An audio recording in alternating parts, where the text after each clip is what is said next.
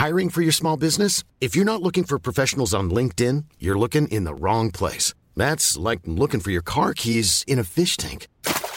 LinkedIn helps you hire professionals you can't find anywhere else, even those who aren't actively searching for a new job but might be open to the perfect role. In a given month, over 70% of LinkedIn users don't even visit other leading job sites. So start looking in the right place. With LinkedIn, you can hire professionals like a professional. Post your free job on linkedin.com slash people today. Et il est quasiment 11h, vous êtes bien sur CNews, soyez les bienvenus, c'est Midi News, nous sommes ensemble jusqu'à 13h, Midi News en deux parties, vous connaissez le principe, 11h midi, du débat, du décryptage, de l'analyse avec nos grands témoins que je vous présente dans quelques instants, et puis 12h, 13h, votre grand journal de la mi-journée. Mais juste euh, avant la présentation du sommaire, place à l'info, avec Audrey Berthaud. Les prisons françaises continuent de battre des records en termes de surpopulation carcérale. Actuellement, il y a plus de 72 800 détenus dans nos prisons pour 60 700 places disponibles, du jamais vu. Un chiffre en constante augmentation depuis deux ans. Autre chiffre, depuis 2020, le nombre de matelas au sol dans les cellules a explosé de 405%. La consommation d'électricité liée à l'éclairage public a enregistré une baisse historique de 20% durant la première quinzaine de décembre entre minuit et 4 heures du matin Selon Enedis, l'éclairage public est responsable de plus de 40% de la consommation d'électricité annuelle des communes françaises. Enfin, le PSG débute la deuxième partie de sa saison contre Strasbourg ce soir à 21h avec deux de ses vedettes, Kylian Mbappé et Neymar, disponibles selon Christophe Galtier, mais sans la troisième star Lionel Messi qui sera de retour le 2 ou le 3 janvier. Un match à suivre bien évidemment sur Canal+. Merci beaucoup, cher Audrey. On se retrouve dans 30 minutes. Allez, tout de suite, Mini News Week-end, et pas week-end, mais Mini News tout court. C'est parti ben oui, Je me perds entre le week-end, la semaine, etc. Mais c'est bien Mini News, le sommaire. On parlera encore beaucoup de santé dans cette émission. Le ministre de la Santé a encore condamné ce matin la grève des généralistes. Le dialogue s'annonce difficile. Qui se cache derrière ce collectif de médecins en grève? On en débat avec mes grands témoins. À Argenteuil, dans le Val d'Oise, les squatteurs d'un immeuble pourrissent la vie de riverains. Que faire? Le phénomène semble s'amplifier. La justice est-elle trop laxiste dans le domaine? On en débat. Nouveau record de surpopulation dans les prisons françaises. Le nombre de détenus a atteint 72 836 détenus au 1er décembre, chiffre record. On gère comment la situation? On en débat. Et puis dans cette émission, on prendra la direction de l'Espagne. Pourquoi l'Espagne, me direz-vous? Parce qu'elle va supprimer la TVA sur les denrées de première nécessité pendant six mois. Bonne ou mauvaise idée pour nous Français? On en débat. Allez, soyez les bienvenus, vous êtes bien sûr Midi News. J'accueille avec beaucoup de plaisir Laurence Wichneski. J'ai pas écorché votre nom? Non, c'est parfait. Vous êtes députée modem du Puy-de-Dôme et c'est votre première participation sur les plateaux de CNews. Vous allez voir, ça va bien se passer. J'en suis certaine. J'accueille beaucoup de plaisir Philippe David, très élégant, de papillon obligatoire. Je ne savais pas s'il euh, faut changer le dress code. C'est un cadeau de Noël, donc j'avais promis que je le mettrais et je l'ai mis. Très bien, ça fait plaisir, ça vous va très bien. Euh, J'accueille avec beaucoup de plaisir Michael Sadoun, chroniqueur et consultant. Soyez bienvenue. Bonjour Thierry. Petit plus la colle roulée. Oui, pas au niveau de classe de, Philippe. Mais... Et euh, Olivier Tartigol, chroniqueur politique, que je suis ravi de retrouver, qui est venu sans col roulé, en cravate, euh, sans cravate, mais avec une chemise. Oui, j'ai fait Très bien. Oh, ben, ça se voit. vous avez deux heures d'émission. Hein. Je suis en pleine forme. Très bien.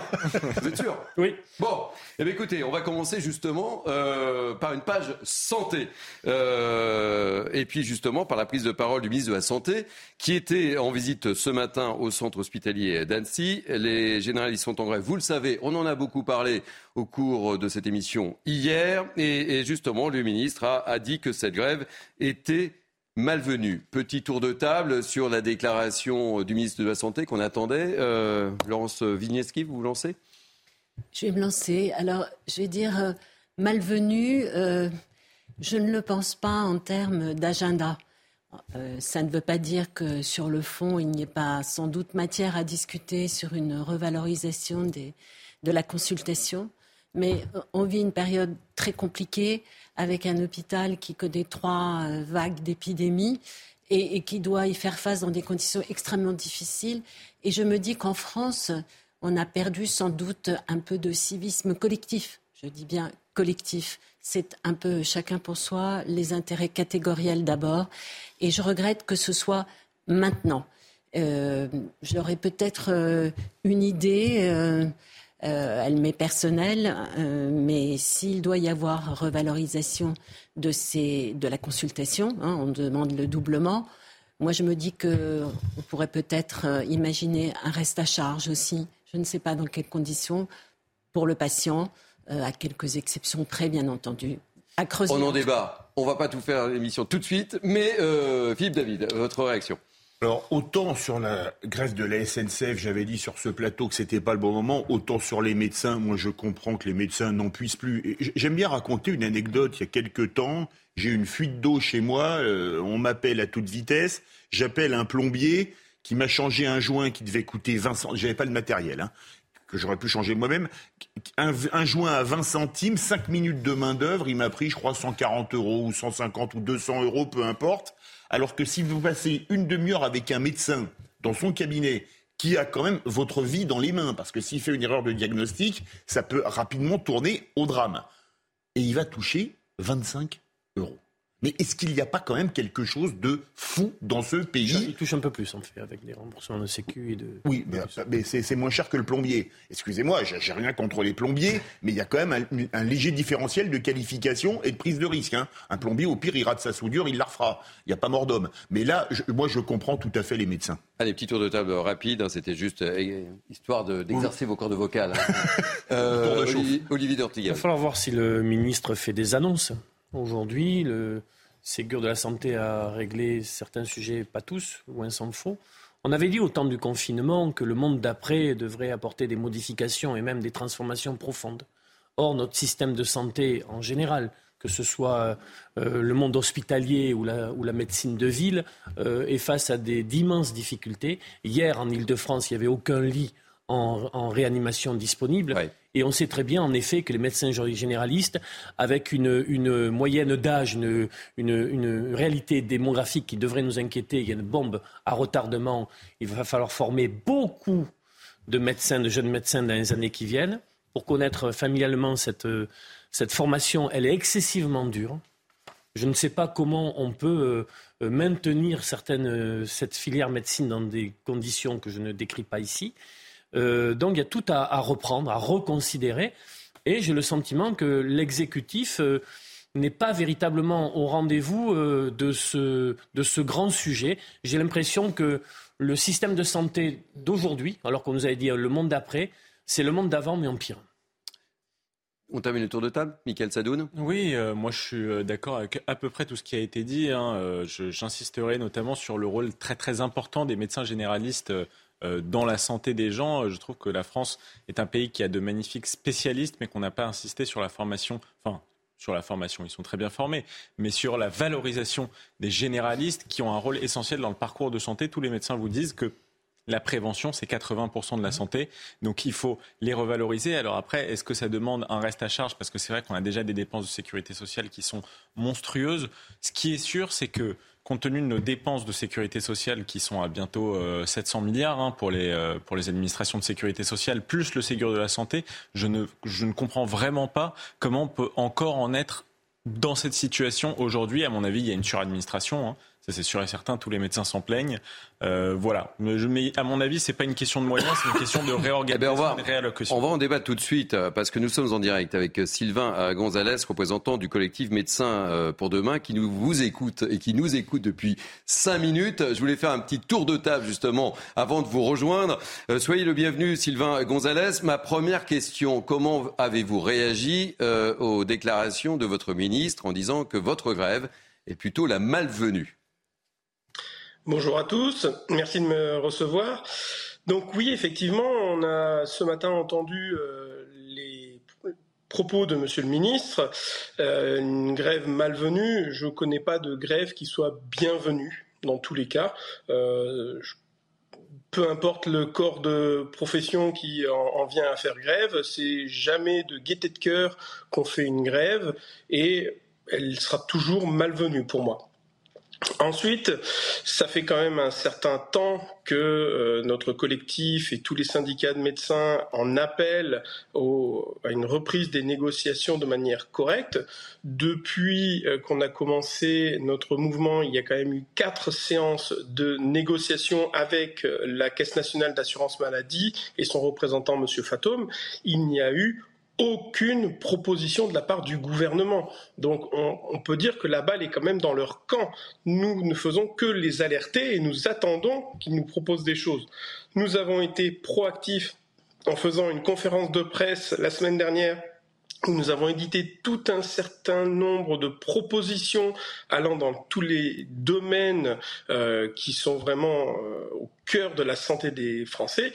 Nous n'avons eu aucune réponse. Est-ce que vous avez le sentiment que vous êtes un petit peu les, boucs émissaires du, gouvernement euh Oui, bon, après, euh, je vous dirais, si je suis un bouc émissaire, mais que ça permet d'aider les Français ensuite à être mieux soignés, je suis prêt à endosser ce rôle sans faillir. Vous, comprenez qu'effectivement, et vous l'avez dit euh, très justement, un mouvement de grève, ça tourne toujours très mal, mais là, il y a un petit cocktail de rentrée entre le Covid, la bronchiolite, euh, la grippe euh, et, les hôpitaux sont saturés. On va en parler dans le courant de, cette émission. Vous comprenez que les Français soient, euh, pénalisés, même si ils peuvent comprendre la situation dans laquelle vous vous trouvez, mais ça tombe vraiment, vraiment, vraiment mal là. Alors, de toute façon, le problème principal, c'est que le système de santé français actuellement n'est pas capable de prendre en charge la moindre crise sanitaire. Les urgences, avec leur manque de personnel, vous l'avez cité tout à l'heure, le manque de lits d'aval derrière, les urgences ne peuvent plus prendre en compte la moindre petite crise. notre grève devrait passer quasiment inaperçue pour, un système de santé euh, bien performant. Et on voit bien que ce n'est plus le cas. Donc nous nous battons pour sauver ce système de santé global. Après, bien entendu, on, préférerait que le gouvernement euh, revienne vers nous euh, et on aurait rêvé que ce week-end, euh, le gouvernement nous appelle et on aurait été tous au travail lundi matin. Allez, je vous garde avec nous, euh, si vous le voulez bien, Sylvain Gonzalez. On va un petit peu avancer sur le sujet avec la grève donc euh, des médecins libéraux et la triple épidémie qui frappe la France dont je parlais. Il est parfois difficile d'obtenir une consultation avec un généraliste, on le sait. Alors nombreux d'entre vous se dirigent vers SOS Médecins. Et là, regardez le reportage de Jeanne Canquer, Nicolas Vinclair, Aminata Dem, et vous avez la réponse. Monsieur, malheureusement, dans ce secteur, on n'a plus du tout de médecins là aujourd'hui. Au centre d'appel d'SOS Médecins Grand Paris, le rythme est soutenu.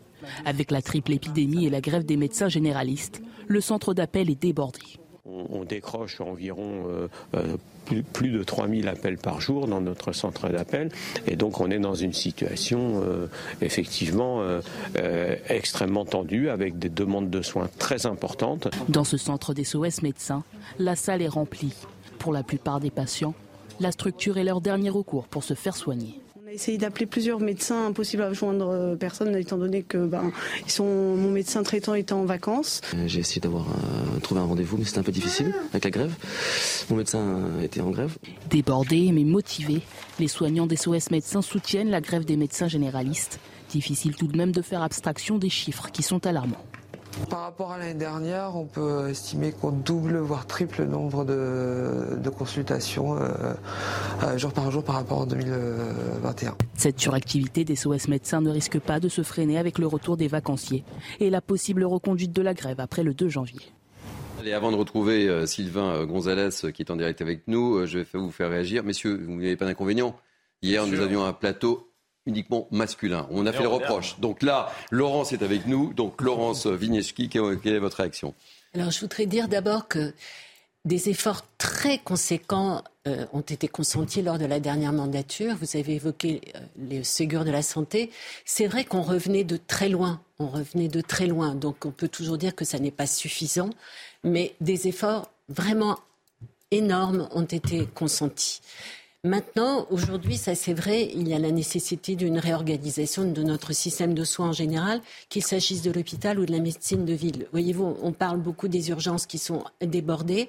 Oui, avant, dans le temps, lorsque j'étais jeune, il y avait des tours de garde pour les médecins euh, de ville, si je puis dire, qui euh, faisaient qu'on désengorgeait pas mal les urgences, puisque maintenant, vous n'avez pas d'autre solution que soit appeler le 15, soit aller euh, aux urgences.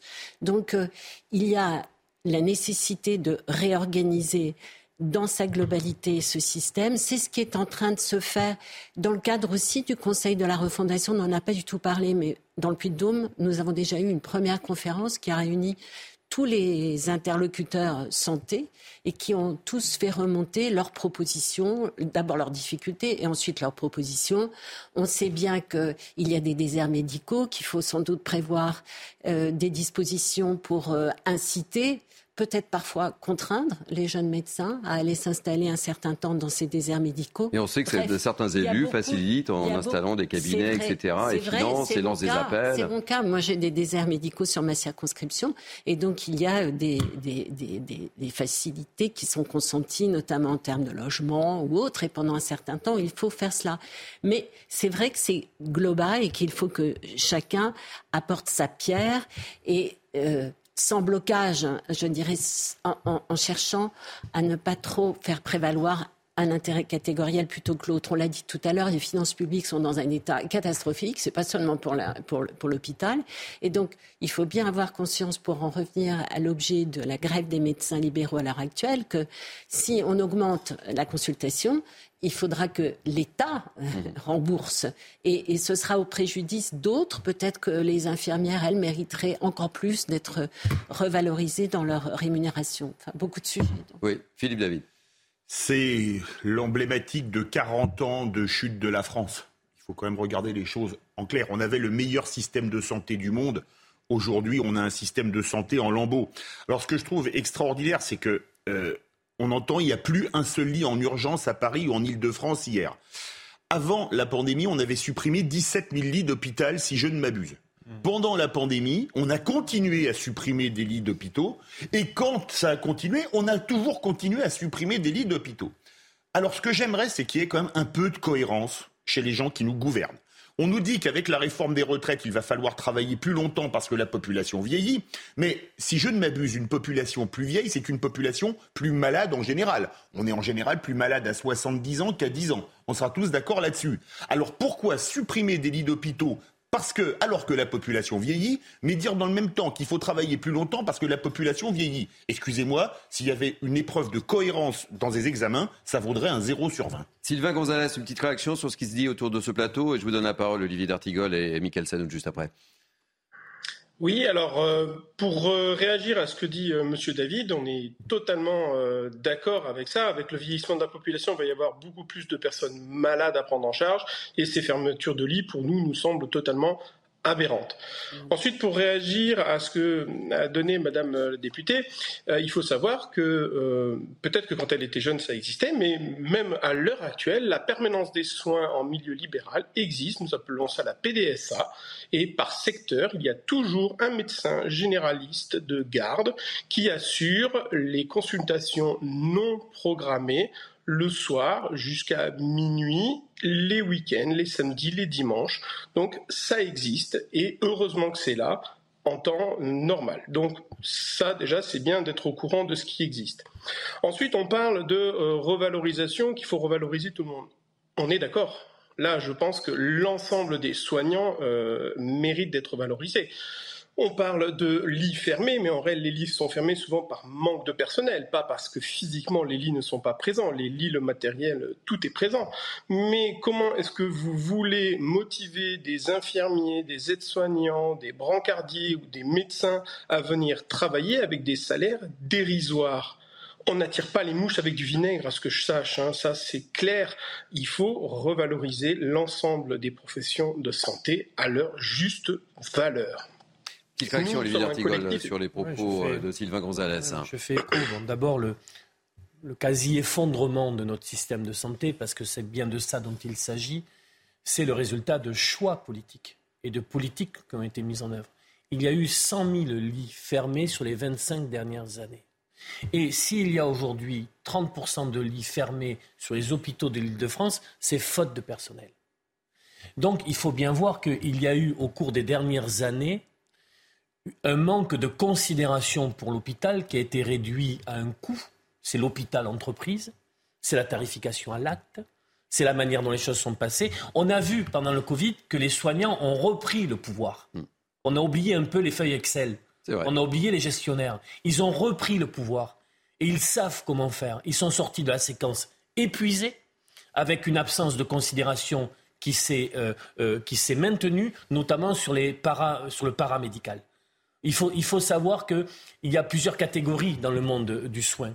Mais euh, les personnes les, les, les, moins bien payées attendaient cette considération qui, ne, qui tient dans le salaire, mais pas uniquement. La considération au travail, c'est le salaire, mais c'est aussi la manière dont la personne est considérée dans un service. Et, il y a, et là, il y a encore beaucoup, beaucoup de choses à faire. Michael Sadoun, vous êtes d'accord avec les, propos de Oui, oui je, suis d'accord euh, pour tout ce qui relève euh, du symbolique et même de la fermeture des lits. Euh, après, il faut quand même redire quelque chose, c'est qu'on a des dépenses de santé qui sont records dans le monde, d'accord? Les dépenses de sécurité sociale en France, c'est à peu près le budget du Pentagone, pour se faire une idée. Donc c'est vraiment quelque chose de monstrueux. que nous demandent ces médecins en grève? Un, meilleure valorisation salariale dans la fonction publique, relèvement des plafonnements euh, pour tout ce qui est consultation, donc ça va encore probablement coûter de l'argent. Donc là, on est dans une situation où soit on instaure, comme disait Madame, un reste à charge pour les gens qui font la consultation, et dans ce cas-là, on arrête ce système de santé totalement gratuite, puisque visiblement, il, est en train de tomber en déliquescence. Le reste à charge pour beaucoup de personnes, déjà, ils hmm. n'ont plus rien. Euh. Oui, non, mais bien sûr, mais bon, là, euh, le système de santé, il est en train de s'effondrer aussi euh, de, de, de, de, cette, de cette débauche de moyens et de, cette mauvaise organisation des moyens. La deuxième chose que je disais tout à l'heure, c'est la suradministration. Il y a 35% du personnel de l'hôpital public qui sont des non-soignants, qui sont simplement des administratifs. Donc cela serait peut-être le temps non pas de s'en débarrasser, ce serait méchant de le dire comme ça. Oui, c'est pas très élégant, c'est vrai. Je dirais de s'en passer hmm. pour retrouver des marges de manœuvre budgétaires, pour parler en langage tout à hmm. fait euh, technocratique. Voilà, euh, je trouve qu'on on, dépense assez d'argent dans la santé publique. Maintenant, il s'agit de réorganiser l'argent qu'on euh, donne. Alors, vous le savez, la, principale revendication de, ces médecins, c'est la revalorisation du tarif des consultations. ils veulent la faire passer de 25 à, à 50 euros. Alors, on vous a posé la question à vous, les Français. Est-ce que vous seriez prêts, justement, à payer ce prix-là? Réponse recueillie par Thibault Marcheteau. Seriez-vous prêt à payer 50 euros pour une consultation chez votre médecin? Euh, je pense que si c'est remboursé, oui. Si euh, je dois sortir 50 euros de ma poche, c'est un petit peu plus compliqué par contre. Nous, de toute façon, en tant que client, on est remboursé par la sécurité. Donc euh, après, moi je trouve que tout, tout travail mérite salaire. Donc c'est normal. C'est une utilité publique. Donc, si la principale revendication des médecins grévistes semble acceptée par la population, cette présidente de syndicat assure que l'augmentation des consultations ne servirait pas seulement à mieux payer les praticiens. Déjà, la revalorisation de la consultation, c'est pour pouvoir nous payer notre personnel euh, dont nous avons besoin dans les cabinets. Nous avons besoin de secrétariat médical, nous avons besoin parfois d'assistants médicaux et certains généralistes ne peuvent même plus payer une femme de ménage. Donc, ce qui veut dire qu'ils font le ménage de leur cabinet au lieu de consulter. Donc, vous voyez le problème. Des revendications que comprennent une majorité des Français interrogés. Moi, je les comprends parce que je pense que ça fait un moment qu'ils n'ont pas été augmentés. Après, il y a peut-être un système à revoir. Oui, je la comprends parce que là, moi-même, là, je vais à l'hôpital. Euh, c'est compliqué d'avoir un rendez-vous. C'est euh, primordial. Ça fait partie des j'ai des droits primordiaux qu'on peut mériter si on est un pays comme la France. Si la grève devrait être moins importante qu'au début du mois de décembre, plusieurs syndicats ont appelé les médecins à laisser la blouse au placard jusqu'au mois de janvier. Alors Sylvain Gonzalez, je rappelle que vous êtes représentant du collectif Médecins pour demain. Euh, vous avez écouté ces Français. Quelle est votre réaction? On a déjà ce ressenti nous-mêmes euh, lors de nos consultations. Moi, ça fait plusieurs euh, mois que j'en parle à tous mes patients et je n'ai aucun patient qui m'a dit que ce n'était pas correct. Ils ont tous bien compris euh, notre charge de travail et tout comme ce qui a été dit, euh, déjà c'est pas un doublement de la consultation, parce que ça a été cité tout à l'heure. En fait, il y a quand même euh, la, consultation moyenne est estimée par la sécurité sociale à 35 euros mmh. avec les forfaits. Nous, ce qu'on demande, c'est un passage à 50 euros avec disparition de ces rémunérations euh, Et on affiche les, les, consultations pendant que vous parlez, les consultations des autres pays européens. Oui, j'ai vu. Et euh, donc, le, le, surcoût que ça aurait pour la sécurité sociale n'est pas un doublement euh, pur et dur. Ensuite, nous, on est des petites entreprises, on veut embaucher du personnel. Si on embauche du personnel, on va donc générer aussi des charges sociales, des prélèvements sociaux. On va payer euh, les taxes et derrière, on va pas avoir nous-mêmes un doublement de notre euh, salaire, mais ça va être vraiment pour soigner plus de personnes en dégageant du temps médical. C'est vraiment ce qu'on trouve de plus important.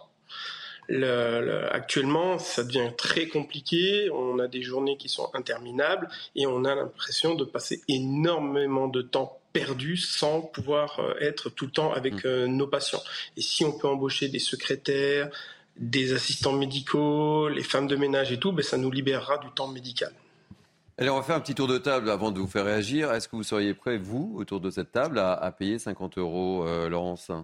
Mais oui, mais vous avez entendu ce qu'ont dit les Français. Oui, pourvu que ce soit remboursé. Ben oui, c'est pour ça, que je vous posais la question. Je veux dire, rien n'est gratuit et il faut que l'on se responsabilise, je dirais, mais dans tous les secteurs, pas seulement dans celui de la santé. On va parler tout à l'heure de l'école, il y a aussi l'université. Bref. Il y a beaucoup de secteurs qui vont mal en France. Hein. Ça, c'est le moins qu'on puisse dire. Hein. C'est vrai, mais sans doute aussi parce qu'ils ont été conçus pour une population bien moindre à l'origine et que maintenant, la masse, si je puis dire, des, de, ceux qui peuvent prétendre à ces remboursements fait que nos finances publiques ne suivent hmm. pas. Donc après, il y a un choix politique qui, doit être fait. Mais vous, seriez prête et, on ne peut pas. Mais moi, je serais prête à la, à la, payer et même à garder un, un, reste à charge pour moi. Il y a des populations qui ne pourraient pas le faire, j'en suis d'accord mais je crois que c'est peut-être un élément de solution. Philippe David. On est le pays le plus taxé du monde, où on paye le plus d'impôts, le plus de cotisations sociales. Michael le rappelait, le chiffre est quand même dingue. Mm. Le Pentagone, c'est la moitié des budgets militaires mondiaux. Les dépenses de sécurité sociale, c'est l'équivalent du budget du Pentagone. Je pose juste une question, où passe l'argent? Olivier D'Artigol, prêt ou pas?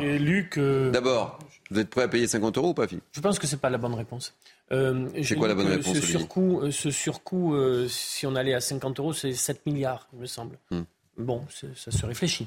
Et c'est quoi la bonne réponse, Olivier Deuxième chose, attention sur le reste à charge, parce qu'il y a énormément, vous le savez, en termes de crise économique et de pouvoir d'achat, le reste à vivre pour les personnes, qui en fait la dignité des vies, est un vrai problème dans notre société aujourd'hui. C'est-à-dire qu'il y a des personnes qui ne peuvent plus qui sont à l'os même en ayant un salaire. Mais le niveau des salaires dans notre pays est tellement faible que le reste à charge, reste euh, devient, euh, devient très difficile. Je pense qu'il faut euh, tout remettre à plat mais véritablement. C'est-à-dire mieux considérer l'articulation entre euh, le monde hospitalier et la médecine de ville, euh, mieux considérer la manière dont les jeunes médecins s'installent et, en finir avec un système qui a été euh, trop livré à lui-même et trop, oui, je veux dire le, mot, hmm. trop marchandisé. Voilà. Mais mine de rien, vous voulez pas répondre à ma question. Elle était. Euh, vous avez oublié ma question. Non, mais je ne vous pense. Avez oublié ma question. Je ne, pense pas que le, le c'est pas véritablement un doublement, que les honoraires à 50 euros euh, soient une solution aujourd'hui. Mais c'est quoi la solution alors Mais je, je pense qu'il faut rester sur le niveau aujourd'hui actuel de euh, rémunération, mais qu'il faut en effet euh, considérer la charge de travail de ces médecins qui est euh, trop importante, qu'il faut donc davantage de médecins en, service, qu'il faut une aide à, l'installation des jeunes médecins en y mettant aussi les collectivités locales qui peuvent aider, qui peuvent. Il y a des choses qui se font dans des territoires qui sont excellentes, qu'on donne, qu'on ne présente pas suffisamment. Je pense qu'il y a tout, tout un, écosystème à, à, reconsidérer qui ne passe pas uniquement sur on augmente le vous avez euh, deux secondes et demie pour répondre, Michael. Très bien. D'accord pour la reconsidération de l'écosystème. Pas d'accord sur euh, le relèvement de la consultation. Parce et prêt à payer 50 euh, ou pas? Bah oui, je suis prêt à payer 50, et, mais, mais bon, je ne ah. dis pas que je suis représentatif, évidemment. Olivier D'Artigol a raison de mentionner ces gens qui sont déjà à l'os, mais on a vu quand même les tarifs dans l'ensemble de l'Union européenne. Il mais me semble que, il me semble que, il me semble que ces bah, pays ne sont pas peuplés que de milliardaires. Donc, euh, donc voilà, la santé, c'est quelque chose de fondamental. Je m'excuse, il y a des dépenses de consommation qui coûtent très cher et les gens le font quand même. Donc la santé, c'est fondamental. Il faut se permettre on, va... Vous payez 25, mais le médecin reçoit davantage. D'accord. Mais la est importante. Mais pour, pour le patient que je suis euh, ou que vous êtes, c'est le couple. Voilà, exact. Mais il considère que c'est pas assez. Sylvain Gonzalez, euh, je rappelle que vous êtes représentant du collectif Médecins pour demain. Quelque chose me dit qu'on n'a pas fini de parler de ce sujet. Je sais pas, je peux me tromper, mais euh, vu la réponse de votre ministre ce matin, le dialogue, c'est pas gagné. Euh, merci en tous les cas d'avoir été l'invité de Mini News. On marque une pause publicitaire et on parlera d'un autre secteur qui va moyennement bien. L'école. L'école. Ça me fait plaisir quand vous suivez. moyennement, vous êtes optimiste. Moyennement, je suis optimiste. Allez, on en parle juste après. Ça va, Olivier? Oui, on y va, mais il y a des choses aussi euh, qui se passent bien à l'école, mais on va en discuter. Oui, on va en parler. Alors, ne zappez pas, vous êtes bien sur Midi News. À tout de suite. C'est la pub. Allez, il est 11h30, vous êtes bien sur CNews et c'est Midi News. Beaucoup, beaucoup, beaucoup de sujets ce matin à aborder, mais tout de suite, place à l'info avec Audrey Berthaud. À Marseille, un jeune homme euh, est mort et un autre blessé lors d'un refus d'obtempérer. L'homme a pris la fuite en voulant échapper à un contrôle de police. À l'arrivée des secours, l'une des victimes était en arrêt cardio-respiratoire. L'autre, mineur, souffrait d'un traumatisme crânien. Un des deux hommes est euh, décédé. Les deux victimes étaient connues des services de police. Presque tous les quotidiens nationaux augmenteront leur prix en janvier. Ils sont confrontés à la flambée des coûts du papier. Les tarifs du Monde, des Échos et du Figaro grimperont par exemple de 20 centimes à 3 3,40 euros, comme celui de Libération, relevé à 2,70 euros. Et puis le Covid aux États-Unis, le pays envisage d'imposer des restrictions d'entrée sur leur territoire aux voyageurs provenant de Chine, où les autorités ont brusquement relâché leurs mesures de lutte contre le Covid. Les États-Unis suivent les données scientifiques et les conseils des experts en santé publique pour protéger le peuple américain, ont déclaré les autorités. Ouais, il y a une carrure. Hein. Voilà, on se retrouve avec nos grands témoins dans le cadre de Midi News, avec Laurence Vigneski, députée modem du Puy-de-Dôme. Ça va pour cette première participation? Très Vous bien. vous sentez bien? Absolument. Parfait. Olivier D'Artigol, chroniqueur politique. Vous êtes en forme? Oui, très bien. Michael Sadoun, chroniqueur consultant, en forme aussi. Très en forme. Et quant à Philippe David, journaliste sur radio, il est toujours en forme. Oh oui, toujours. Toujours. Votre compagnie. Allez, on va parler d'un autre sujet qui fâche. On a beaucoup de choses à évoquer ce matin. Euh, on va parler de l'école. Avec un chiffre, plus d'un Français sur deux considère que l'école fonctionne mal. C'est le résultat d'un sondage CSA pour le Sénat. Les raisons de cette méfiance sont multiples. Problèmes de recrutement ou encore baisse du niveau scolaire. 53% des Français donc pensent que l'école fonctionne mal. On va euh, interroger tout de suite Elisabeth Costagliola, qui est de l'association des parents d'élèves de l'enseignement public, mais en Loire-Atlantique. Chère Elisabeth, ravi d'être avec vous. Euh, quelle est votre première réaction sur ce sondage? Eh bien, euh, il correspond exactement à ce que nous entendons euh, chaque jour. C'est-à-dire que les, les, raisons sont multiples. Nous savons très bien qu'il y a de gros problèmes d'enseignants. Il y a aussi des problèmes de locaux. Euh, c'est très très inégal en fonction des régions.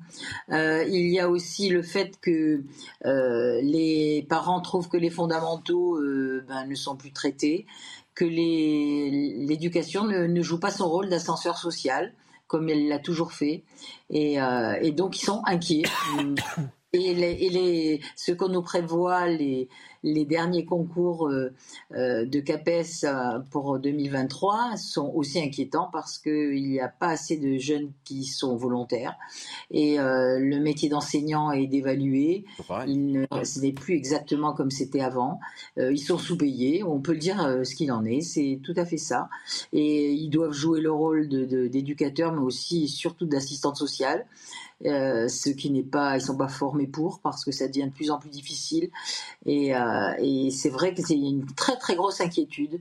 Et moi qui suis euh, une farouche défense, défenseur de, de l'éducation nationale publique, eh bien, je reconnais qu'il y a des parents qui ne peuvent pas faire autrement que de les mettre dans le privé. Et c'est pas mieux pour autant, mais euh, ils savent plus quoi faire. Il y a des endroits où c'est impossible. Voilà. Allez, on vous garde avec nous, Elisabeth Costagliola. On, on commence le, le, débat. On parlait des médecins généralistes, Olivier d'Artigol, problème de considération, euh, même mot, euh, même responsabilité. Là aussi, on le voit, euh, des enseignants qui sont euh, mal considérés, mal perçus, etc. etc. Quoi. je pense qu'il y a deux réalités. Je suis d'accord avec Mme Costagliola sur le fait qu'il y a bien sûr des, des problèmes. Il ne faut pas avoir un discours de refus d'obstacles en disant que tout fonctionne. Non, bien évidemment, il y a des problèmes. Le premier des problèmes pour moi, c'est que les inégalités euh, scolaires sont le reflet des inégalités sociales. Selon votre milieu social d'origine, vous n'avez pas le même euh, cursus scolaire. Et ça, pour euh, notre République, c'est un défi considérable, considérable.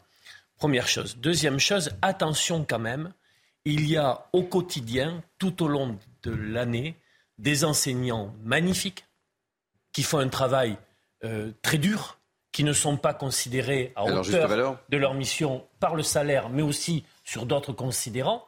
Et les, dernières actualités sur ces job dating, sur le recrutement au regard de la crise de, justement de recrutement, laissant croire qu'un prof peut être recruté dans ces conditions-là, est inacceptable. En termes d'attractivité, ça passe par deux levier, bien évidemment le salaire. Un prof qui euh, commençait il y a 15 ans, il commençait à 2,3 SMIC, 20 ans. Aujourd'hui, c'est à 1,2. Ce n'est pas acceptable. Et il y a aussi le déroulé de carrière, les conditions de travail. L'école ne peut pas, à elle seule, être le paratonnerre de tous les maux dans la société. Il y a aussi à reconsidérer un nombre euh, important de services publics pour créer une société plus apaisée, l'école ne peut, ne peut pas tout prendre de plein fouet. Euh, je vous propose d'écouter euh, la réaction de Jean-Rémy Girard, qui est président du syndicat national des lycées et des collèges. Vous allez voir son constat. Euh, c'est important qu'on l'écoute au moment où on débat sur, sur le sujet. Écoutez-le on est à peu près persuadé que les enseignants sont de plus en plus en train de craquer. On organise de très nombreux colloques, de très nombreux congrès, et ceux qui remplissent le plus, malheureusement, ce sont les congrès dont les thèmes sont la souffrance au travail et comment partir de l'éducation nationale. Ça, il faut l'entendre. Nous, on le dit, hein, euh, dans dix ans, euh, il sera probablement trop tard pour faire quoi que ce soit de significatif, et euh, on aura cassé notre modèle éducatif français, notre système scolaire. C'est fort ce qu'il dit, hein, euh, ce, représentant-là. Oui, oui, euh, c'est très fort. Euh, après, moi, je suis désolé encore une fois de faire le rabat-joie budgétaire, mais on a parlé de la santé, première administration en termes de dépenses. Là, on rentre dans le budget de l'État.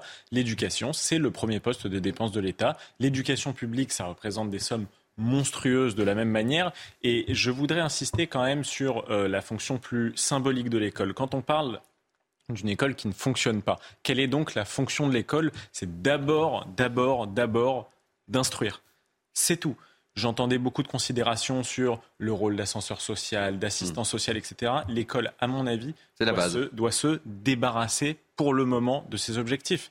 Ils ne sont qu'une conséquence mais ils sont une conséquence qu'on vise indirectement. La première fonction de l'école, c'est d'instruire. Olivier d'Artigol disait qu'on n'avait pas le même parcours selon le milieu, le milieu social d'où l'on venait. C'est quand même quelque chose qui est de plus en plus euh, euh, prégnant, et je m'excuse, quand on a des exemples sous la Troisième République et même au début de la Cinquième République de parcours exceptionnels comme Georges Pompidou, euh, euh, fils d'enseignant et petit-fils d'agriculteur qui devient normalien, puis président de la République, euh, de M. Paul Doumer, de, centaines de députés sous la Troisième République qui viennent de milieux modestes et qui s'élèvent grâce à une école exigeante et républicaine. Donc oui, on peut parler de moyens. Oui, la valorisation des professeurs n'est pas assez élevée. Elle est deux fois moindre que celle en Allemagne, par exemple. Mais il n'y a pas que ça. Il y a aussi remettre le savoir au centre de l'école et redonner une fonction symbolique aux professeurs. Elisabeth Costagliola, vous êtes toujours avec nous. Une dernière question. Qu'est-ce qu'on fait? Qu'est-ce qui... C'est trop tard? Qu'est-ce qu'on fait? Eh bien, euh, on, se pose cette question depuis bien longtemps, malheureusement, parce que. Ah, mais j'ai l'impression qu'on n'avance pas du tout, quoi. Et, euh, ben la crise des vocations est énorme la crise des vocations est énorme parce que comment voulez-vous attirer dans ce métier-là, qui est un métier très difficile? Moi, je m'aperçois que les jeunes qui font ça, ce sont des jeunes qui ont vraiment la vocation et qui sont qui acceptent ce genre de choses. Et c'est quand même anormal de voir comme la difficulté. Ils sont euh, ils sont pressurisés de tous les côtés. On peut pas, ils sont pas responsables de tous les maux. Il euh, y, a un problème. Les, les les les réformes se succèdent à une vitesse pas possible. C'est parfois catastrophes comme la, réforme du lycée, euh, on, ne sait plus quoi faire. Et puis ce qui est terrible aussi, Elisabeth, c'est que moi j'ai une, petite cousine qui, euh, qui souhaite être professeure, qui est de Toulouse. Évidemment, son rêve, c'était d'avoir comme premier poste de rester dans sa région. Et souvent, on les envoie où les jeunes, euh, les jeunes profs? On les envoie dans les lycées compliqués, en banlieue, etc. Alors, ah fort heureusement, elle a eu de la chance, elle n'est pas très loin de Toulouse. Mais c'est quand même assez rare, et c'est important de le souligner. Mmh. Oui, et, ce qui est difficile, c'est qu'en fait, euh, euh, les, jeunes qui passent le CAPES ne peuvent pas choisir au moins la région. euh, comment faire quand ils ont, ils ont une famille? C'est très très difficile et je pense que c'est ça aussi qui nuit et on ne voit pas comment avancer parce qu'il n'y a pas de solution. Quand on voit, c'est-à-dire certaines, j'ai constaté, j'ai eu des personnes qui m'ont appelé, le, mari est nommé à Nantes et euh, le, la, femme reste à Versailles, on ne peut pas la lâcher. Donc que faire dans des situations pareilles? Eh ben, il change de boulot et c'est pas normal parce que c'est pour ça que j'insistais là-dessus. Elisabeth, merci mille fois parce qu'on a on a beaucoup beaucoup beaucoup de, de, thèmes à aborder ce matin. Je rappelle que vous êtes de l'association des parents d'élèves de l'enseignement public à Nantes, la Loire-Atlantique Évidemment, merci d'avoir euh, voulu euh, témoigner. Un mot très rapide, euh, Philippe, sur le sujet? Ah ben ça, je, un petit peu plus que très rapide. parce que je vois l'heure qui tourne et on a beaucoup de choses à aborder. ce, qui, ce, qui, est quand même hallucinant, comme le disait Mickaël, si on compte ce que dépense l'État, les régions, les départements, les communes, on dépense plus de 150 milliards pour des résultats désastreux. Moi, mes grands-parents avaient été allés à l'école, ils l'avaient quitté à 12 ans au siècle dernier. Enfin, pas le 20e, hein. ils étaient nés fin du 19e. Ils savaient écrire sans faute d'orthographe. Aujourd'hui, vous arrivez, moi j'ai fait passer des entretiens d'embauche, je teste des gens, je testais des gens en anglais, en espagnol, à bac plus 3, 4, 5, ils n'étaient pas capables de faire trois phrases de suite. Qu'est-ce qu'ils ont fait à l'école? Vous faites des cours en histoire, vous dites Charles de Gaulle, c'est un aéroport, Austerlitz, c'est une gare. Et encore uniquement pour les franciliens, parce qu'à Toulouse, pour me rapprocher de votre nièce, mhm. c'est Matabio et Blagnac. On continue, un dernier mot, 18% des élèves arrivent en sixième sans savoir lire, écrire, compter. Que font-ils en sixième? Est-ce qu'il n'y euh, a pas quelque chose qui ne va pas? Enfin, euh, on revient toujours, on a voulu niveler par le bas, on a supprimé les classements, les classements, ça motive, qu'on le veuille ou non, et 80% euh, d'une classe d'âge au bac, fabuleux, le bac ne vaut plus rien. Allez, on change de sujet. On va prendre la direction d'Argenteuil dans le Val d'Oise où les squatteurs d'un immeuble pourrissent la vie des riverains. Le 24 décembre, quatre personnes ont sauté du troisième étage à la suite d'une violente altercation entre voisins. Reportage Régine Delfour et Charles Pousseau et on parle de ces problèmes de squatteurs. Il est minuit passé ce 24 décembre lorsque les policiers arrivent au 94 rue de Guet à Argenteuil. Quatre hommes viennent de sauter du troisième étage. Un fils de riverain est présent ce soir-là. À minuit, vous imaginez le 24, Noël à minuit, on entend des cris, quelqu'un qui crie au secours. Et je sors, j'arrive là, Je mets mon flash, mon téléphone, je parle avec la personne. Et je arrive derrière, je voyais quatre personnes, par terre, étalées par terre. Et une seule personne qui crie, les autres ne parlaient même pas. du coup, mon père, a appelé la police. Un différent entre voisins de palier serait à l'origine de la rixe. La trace du coup de hache dans la porte d'entrée témoigne de la violence de l'altercation. Il reste encore plusieurs morceaux de verre au sol. Ce samedi soir, les policiers sont intervenus à trois reprises dans cette habitation. Des squatteurs occupent plusieurs appartements dans l'immeuble. Pour le voisinage, cette nuisance devient invivable. Il y a toujours euh, des gens différents qui viennent, qui rentrent, qui sortent. Euh, même euh, ils restent comme ça groupés. oui. Moi, moi j'ai peur pour ma fille, oui. Pour ma fille qui est jeune, j'ai peur. On ne peut même pas se garer parce que c'est toujours rempli de poubelles. Leurs scooters, ils les mettent un peu partout. Euh, dès qu'on parle avec eux, c'est à moitié on se fait agresser. Plusieurs familles habitent dans l'immeuble et subissent la violence des squatteurs. Les voisins s'inquiètent aussi, avec ces nombreuses installations électriques sauvages, d'un risque d'incendie. Laurence euh, Vigneski, ce problème de, squat euh, pose de plus en plus de problèmes dans de nombreuses villes et, c'est toujours très compliqué de, régler la situation, on le voit. Hein. C'est vrai et c'est d'ailleurs la raison pour laquelle un texte, une proposition de loi euh, de la majorité a été votée euh, au tout début du mois de décembre pour euh, faciliter l'expulsion des, squatteurs. Je ne vais pas rentrer dans la technique, mais enfin, il y a des dispositions qui sont vraiment très, très fortes au plan procédural et qui devraient faciliter les choses. Maintenant, nous n'en sommes qu'à la première lecture à l'Assemblée nationale. Le texte doit encore aller au Sénat, il y a la navette. Bref, il y a maintenant euh, la, procédure parlementaire qui doit suivre son cours, mais en tout cas, c'est un sujet dont s'est emparée euh, la majorité par le dépôt de cette proposition de loi. Olivier Artigol. Oui, on a eu des cas sur ces news qu'on a suivis de, gens pourris par ces affaires de, squat, ou combien. Après, il faut voir quel type de squat c'est. Il y a des filières qui organisent ces squats, qui sont des filières j'ai envie de dire, euh, mafieuses. Euh, euh, et puis il y a aussi des personnes qui peuvent être à la rue, non pris en charge, et qui peuvent chercher à, se mettre à l'abri. donc il faut vraiment faire du cas par cas. Ce qui est terrible, c'est que souvent des propriétaires ne peuvent pas réintégrer en plus euh, leur logement euh, squatté. C'est ça qui est terrible. si, ils peuvent les réintégrer après avoir fait 20, 30, 40 000 euros de travaux, ce qui est quand même assez coûteux. Oui, bien sûr. Michael Saloun. Oui, non, je suis tout à fait d'accord. C'est très bien que cette initiative euh, soit lancée, cette proposition de loi. Hein. Mais après, il faudra voir comment elle est euh, mise en application et exécutée. Parce que si on ne permet pas aux policiers à un moment juste de rentrer dans le logement et d'extirper de force ces gens-là, eh ben, c'est les citoyens eux-mêmes qui vont finir par se rendre justice et personne n'a envie d'en arriver là. C'est déjà le cas, même pour une déjà classique. Allez, je vous propose de prendre la direction de l'Espagne parce que c'est une décision qui pourrait faire des envieux en France, peut-être. On va en débattre, vous allez me le dire. L'Espagne va supprimer la TVA sur les denrées de première nécessité pendant six mois. En clair, le pain, le lait, le fromage ou encore les fruits et légumes. Explication Alexis Vallée. On en parle après. Aider les plus modestes face à l'inflation, c'est l'objectif du gouvernement espagnol.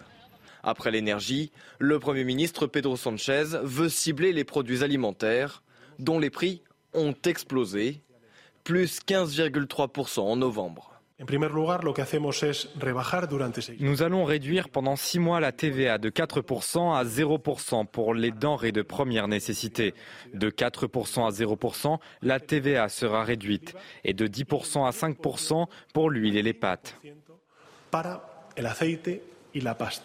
Cette réduction concernera le pain, le lait, les fruits, les légumes ou encore les céréales, mais le gouvernement ne s'arrête pas là. Nous avons approuvé une aide de 200 euros pour plus de 4 200 000 familles ayant des revenus de 27 000 euros ou moins de 27 000 euros. Avec ce nouveau paquet d'aide anti-crise, c'est 45 milliards d'euros au total que le gouvernement a débloqué pour soutenir la population espagnole. Deux mesures phares pour lutter contre l'inflation, principale conséquence de la guerre en Ukraine. Bon, Laurence, Olivier, euh, Michael, Philippe, je ne doute pas vraiment de vos compétences en matière économique, hein, évidemment, parce qu'on va en parler, je vais vous interroger. Mais. Euh, un peu quand même. Non, euh, pas du tout. Si, petit... Mais non, pas du tout. J'ai beaucoup, beaucoup, de choses Mais j'aime bien, j'aime bien aussi on avoir. Prend un gros coup de pression. Non, mais... si, si. Ouais, c'est ma façon aussi de, de faire les choses. Euh, on va retrouver tout de suite Pascal Delima, un spécialiste de l'économie qui sourit d'ailleurs. Hein. C'était quoi votre philosophie, Philippe, euh, la base de l'économie? La base de l'économie, c'est que 2 et 2, ça fait toujours 4 et jamais 22. Est-ce que, vous êtes d'accord Vous êtes d'accord avec ça, Pascal de Lima? Oui, oui, oui. ouais, je m'en, je m'en doute, hein, vous attendiez pas cette question, cette, euh, cette, première question, mais c'est midi, c'est midi, News, hein, c'est comme ça que ça se passe. On, on, voilà. Dites-moi, est-ce que c'est une bonne, euh, une bonne idée euh, pour la France, ça, ce qui se passe en Espagne? Euh, bon, la France l'a déjà faite, hein, cette mesure euh, en 2018 hein, sur les produits euh, aussi de produits alimentaires, 5,5% de TVA. Bon, ce qu'on peut dire, c'est que bon, il y a, y a, un avantage important, c'est que on peut cibler le type de produit déjà, donc c'est déjà pas mal. Donc ici, c'est pour les produits de bien de première nécessité. elle est universelle, donc d'une certaine façon, elle concerne, elle veut jouer sur les euh, populations en situation de précarité, mais en réalité, euh, tout le monde va pouvoir en bénéficier. Il n'y a pas de TVA par catégorie de, population. Donc, euh, on peut considérer que c'est aussi un deuxième avantage. Voilà, maintenant, il y a des études quand même un peu plus solides qui montrent que la la baisse de la TVA sur les produits de première nécessité a un effet assez, marginal parce qu'il faut que le prix visible, hein, le prix visible, hein, ce qu'on voit euh, dans, la grande, distribution, hein, que ce soit visible et que cette baisse soit, que 100% de cette baisse de cette TVA soit effectivement visible. Et c'est pas le cas parce qu'effectivement, voilà, euh, malheureusement, pas répercuté totalement. Petit tour de table, Olivier Lertigol. D'abord, c'est bien de parler de la TVA parce que je n'aime pas quand on dit que les personnes qui ne paient pas l'impôt sur le revenu ne paient pas d'impôt. Euh, via la TVA, euh, tout le monde est mis euh, à contribution, il faut le rappeler. Mais bien évidemment, cette TVA, elle ne pèse pas de la même manière selon la situation sociale d'une personne. Voilà. Et ce qui est vrai, c'est que beaucoup de personnes aujourd'hui, en difficulté économique, dans la pauvreté, la précarité, mais y compris des personnes qui ont des petits salaires, se retrouvent à devoir faire euh, le choix entre un demi-plein de frigo et un demi-plein d'essence. Euh, parce qu'il il y a des arbitrages aujourd'hui sur ce reste à vivre à rendre qui deviennent de plus en plus difficiles pour un très grand nombre de familles. Et ça se voit sur les courses alimentaires. Il y a en effet des personnes aujourd'hui qui euh, doivent se restreindre, qui font attention aux centimes près. Il y a des enfants aujourd'hui qui arrivent à l'école, ça me fait penser au verre de lait de Pierre, Pierre Mendès France. Il y a des communes aujourd'hui qui renforcent des dispositifs pour que les gamins puissent manger le matin quand ils arrivent le ventre vide.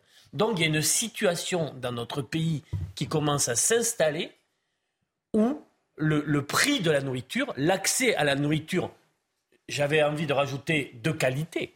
Quand on nous dit 5 fruits et légumes, je peux vous dire, euh, il y a des ventes solidaires souvent où des paysans du, sud de la France viennent euh, euh, proposer leurs fruits et légumes à prix coûtant en Ile-de-France. Vous verriez le nombre de personnes qui viennent en, nous disant ah ben au moins là on va pouvoir donner à nos enfants des fruits et des légumes de qualité. Il y a un grand grand problème dans notre pays sur la consommation et sur l'accès à des denrées de qualité.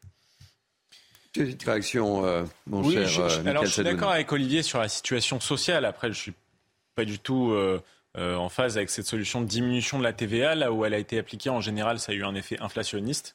C'est-à-dire qu'en fait, euh, la baisse des prix euh, est juste rentrée dans les marges des producteurs, des distributeurs, etc. Quand mm. François Fillon avait baissé euh, la, la, TVA sur les restaurateurs, on a constaté deux ou trois ans après que l'augmentation du pouvoir d'achat dans ce secteur-là était limitée. Je crois qu'elle a été 2%, quelque chose comme ça, alors qu'on avait baissé la TVA de manière conséquente. Euh, la deuxième chose, et là je ressors euh, ma calculatrice, mhm. c'est que euh, la TVA, ça représente presque la moitié des revenus des impôts pour l'État. C'est l'impôt, c'est la taxe la plus, la plus génératrice de revenus pour l'État. C'est beaucoup plus que l'impôt sur le revenu, c'est beaucoup plus que, que tout ce qu'on peut imaginer, que, que, que l'ISF dont on a tant parlé à l'époque qui rapportait que 4 ou 5 milliards. Donc je pense que pour la France, c'est une mesure qui, pour le coup, n'est pas applicable. Un dernier mot, Pascal de, Lima tout ce qui vient d'être dit, bien sûr. C'est pour ça que, d'ailleurs, c'est un problème pour le gouvernement aussi, parce que la TVA, on peut pas, elle est un peu irréversible. Hein. on peut pas du jour au lendemain la supprimer si, imaginons que la situation va un peu mieux après cette guerre en Ukraine.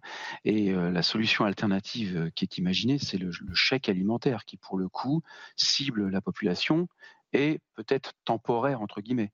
Et pour consolider ce qu'il vient de dire aussi, c'est vrai qu'on voit euh, depuis 2014 un nombre incroyable de Français qui ont affaire à des associations caritatives, alimentaires et tout. On est passé 3,5 millions de Français à 8 millions aujourd'hui, donc c'est aussi un point qu'il faut, qu'il faut préciser et donc régler ce problème-là rapidement. Merci euh, beaucoup euh, Pascal Delima. Je rappelle que vous êtes essayiste et conférencier français spécialiste de la prospective économique. J'ai tout bon? oui, ça va. Merci. Merci d'avoir été avec nous. Euh, je vais vous donner également cette, information euh, qui nous provient de, Rome. Euh, le pape annonce que Benoît XVI est gravement malade et prie pour lui. je propose de l'écouter. J'aimerais vous demander à tous une prière spéciale pour le pape émérite Benoît, qui dans le silence soutient l'Église pour entretenir sa mémoire, car il est gravement malade, pour demander au Seigneur de le consoler et de le soutenir. Et euh, je voudrais également vous signaler, est-ce que, est que vous connaissez cette chanson? Ah oui, c'était euh, Linda Souza.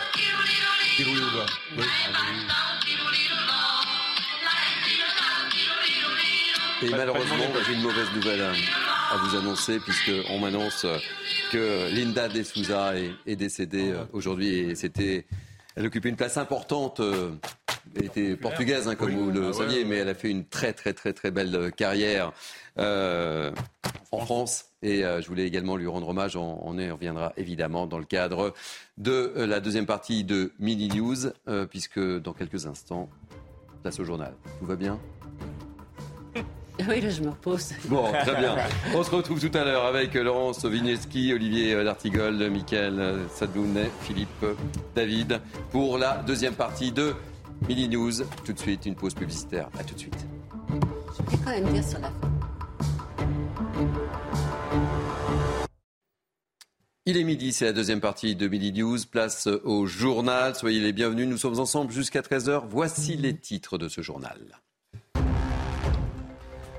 On commencera par prendre la direction d'Argenteuil. La ville est de plus en plus confrontée à la violence liée au squat. Sur place, les habitants n'en peuvent plus. Notre reportage dans ce journal. La grève des médecins généralistes se poursuit. Ils réclament notamment une augmentation du tarif de la consultation, un mouvement qui impacte directement les Français alors que les services d'urgence sont saturés. Une grève dénoncée ce matin par le ministre de la Santé. Les prisons françaises toujours autant surpeuplées, c'est ce que révèlent les derniers chiffres du ministre de l'Intérieur. En deux le nombre de matelas au sol a explosé sans pour autant créer de nouvelles places. Enfin, la fin d'une époque, le timbre rouge de la poste disparaît. Il sera remplacé dès le 2 janvier par une lettre numérique. Née en 1849, il était utilisé pour les lettres prioritaires depuis 1969. Nostalgie, nostalgie. Avec nous pour décrypter l'actualité du jour, j'accueille avec beaucoup de plaisir Laurence Wichniewski, euh, député modem du Puy-de-Dôme. Soyez la bienvenue, cher Laurence. Olivier D'Artigol, chroniqueur politique. Très heureux de vous accueillir, Olivier. Michael Sadoun, chroniqueur consultant. Très heureux également de vous accueillir. Et puis Philippe David, journaliste à Suradio. Très heureux également de vous accueillir. On commence ce journal avec cette information que nous évoquions au cours de la première partie de Midi News. Le pape annonce que Benoît XVI est gravement malade et prie pour lui. Il s'est exprimé ce matin. Je vous propose de l'écouter. J'aimerais vous demander à tous une prière spéciale pour le pape émérite Benoît, qui dans le silence soutient l'Église pour entretenir sa mémoire, car il est gravement malade, pour demander au Seigneur de le consoler et de le soutenir. Et puis l'autre information que je voudrais vous donner, c'est celle-ci. Voilà, normalement ça devrait marcher, ça ne marche pas. On l'a appris. Euh, Linda De Souza est décédée à l'âge de 74 ans. Et, et ben voilà.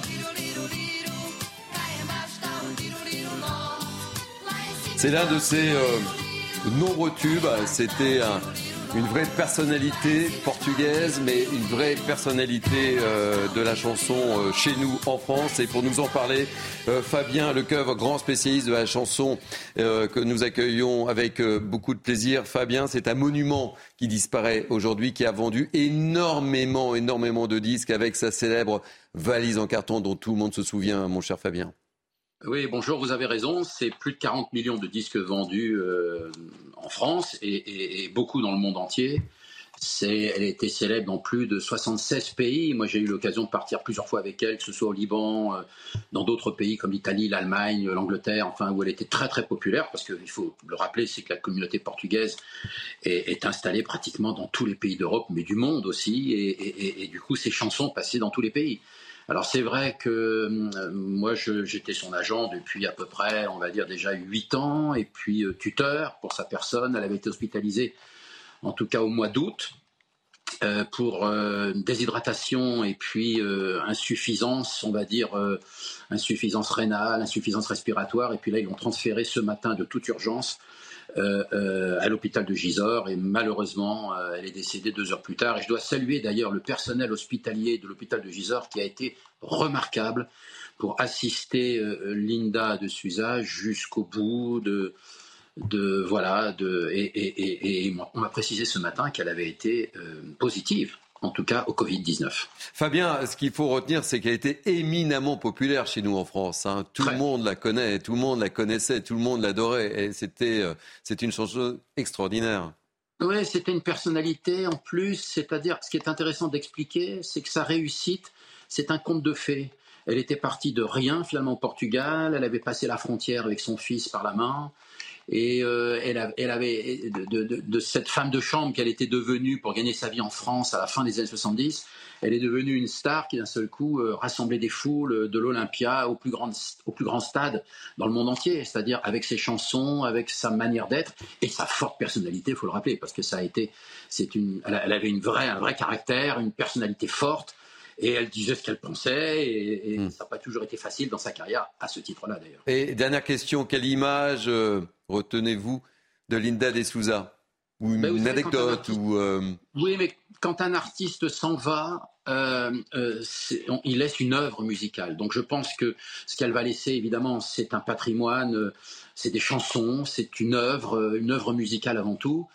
Euh, peut-être l'anecdote qu'elle m'avait dit encore la semaine dernière, euh, elle voulait s'en aller. Elle m'avait même demandé de lui trouver à ce moment-là même un couvent parce qu'elle était devenue très très religieuse. Avec cette, elle parlait régulièrement comme ça, elle faisait ses prières pratiquement toutes les deux heures. C'était euh, donc elle, voulait que je la place, je la mette dans un couvent, dans une, pour avoir une retraite justement religieuse et finir son existence comme cela. Euh, voilà, malheureusement, j'ai pas eu le temps puisque la maladie a, été, plus forte finalement dans, toute cette son existence et, c'est toujours triste.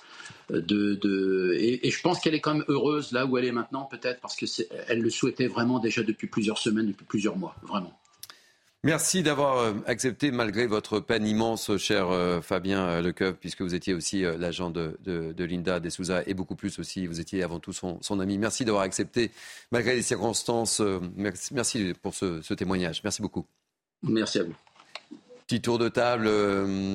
C'est un monument, euh, Philippe David, là, hein, le, Fabien le disait. Alors, je vais vous avouer, j'avais lu son livre, parce que ma mère l'avait acheté, la valise en carton, et c'était très touchant, parce qu'elle avait quitté le Portugal un peu en paria, je crois. J'ai lu quand il était mm. sorti, donc il y a plus de 30 ans, parce qu'elle était tombée enceinte deux fois. Sa mère, je crois, l'avait limite mise dehors euh, en la traitant de, en la mettant plus bas que terre.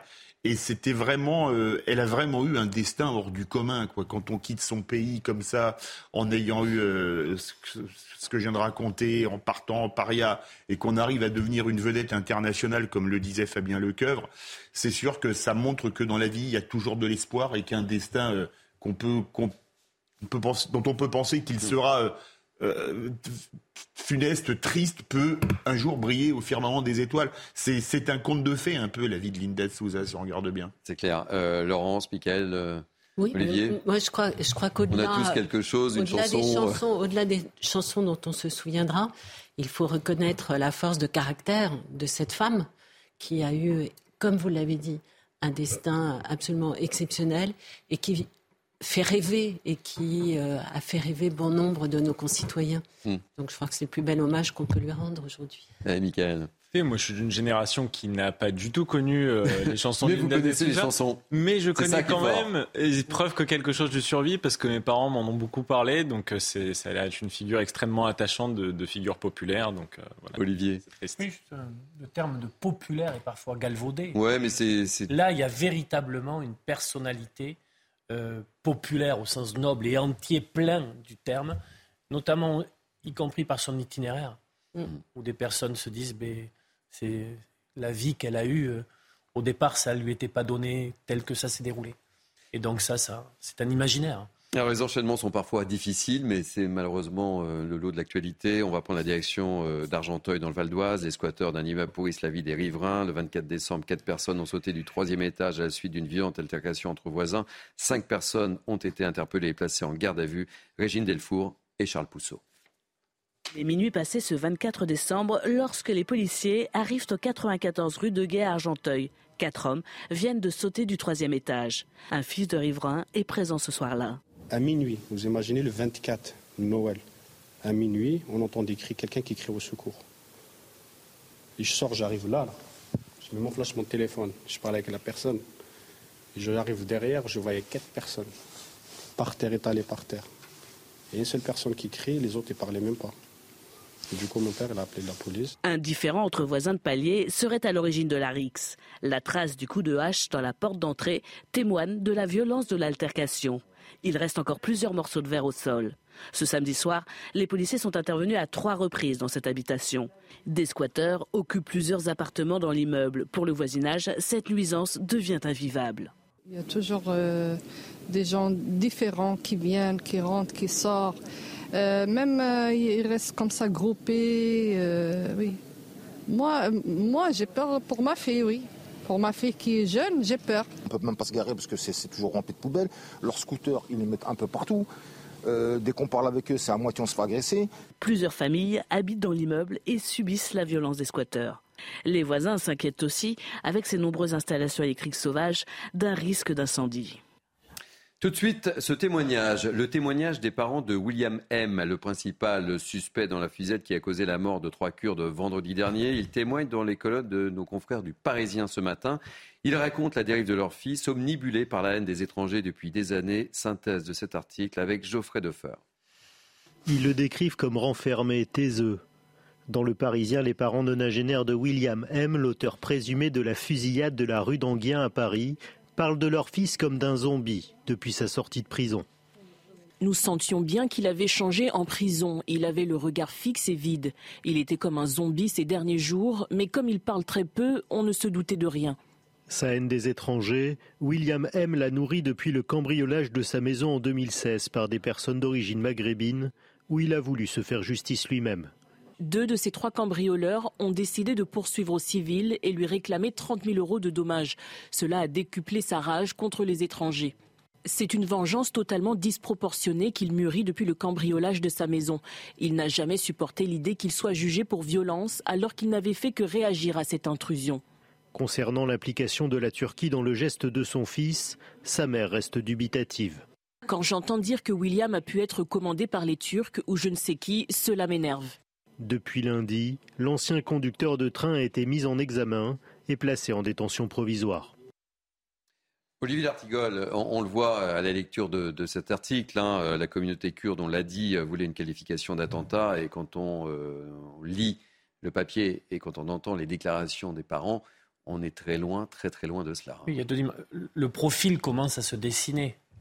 Pour autant, il faut se mettre à la place de la communauté kurde quand elle fait cette demande parce qu'il y a ce qui s'est passé il y a dix ans.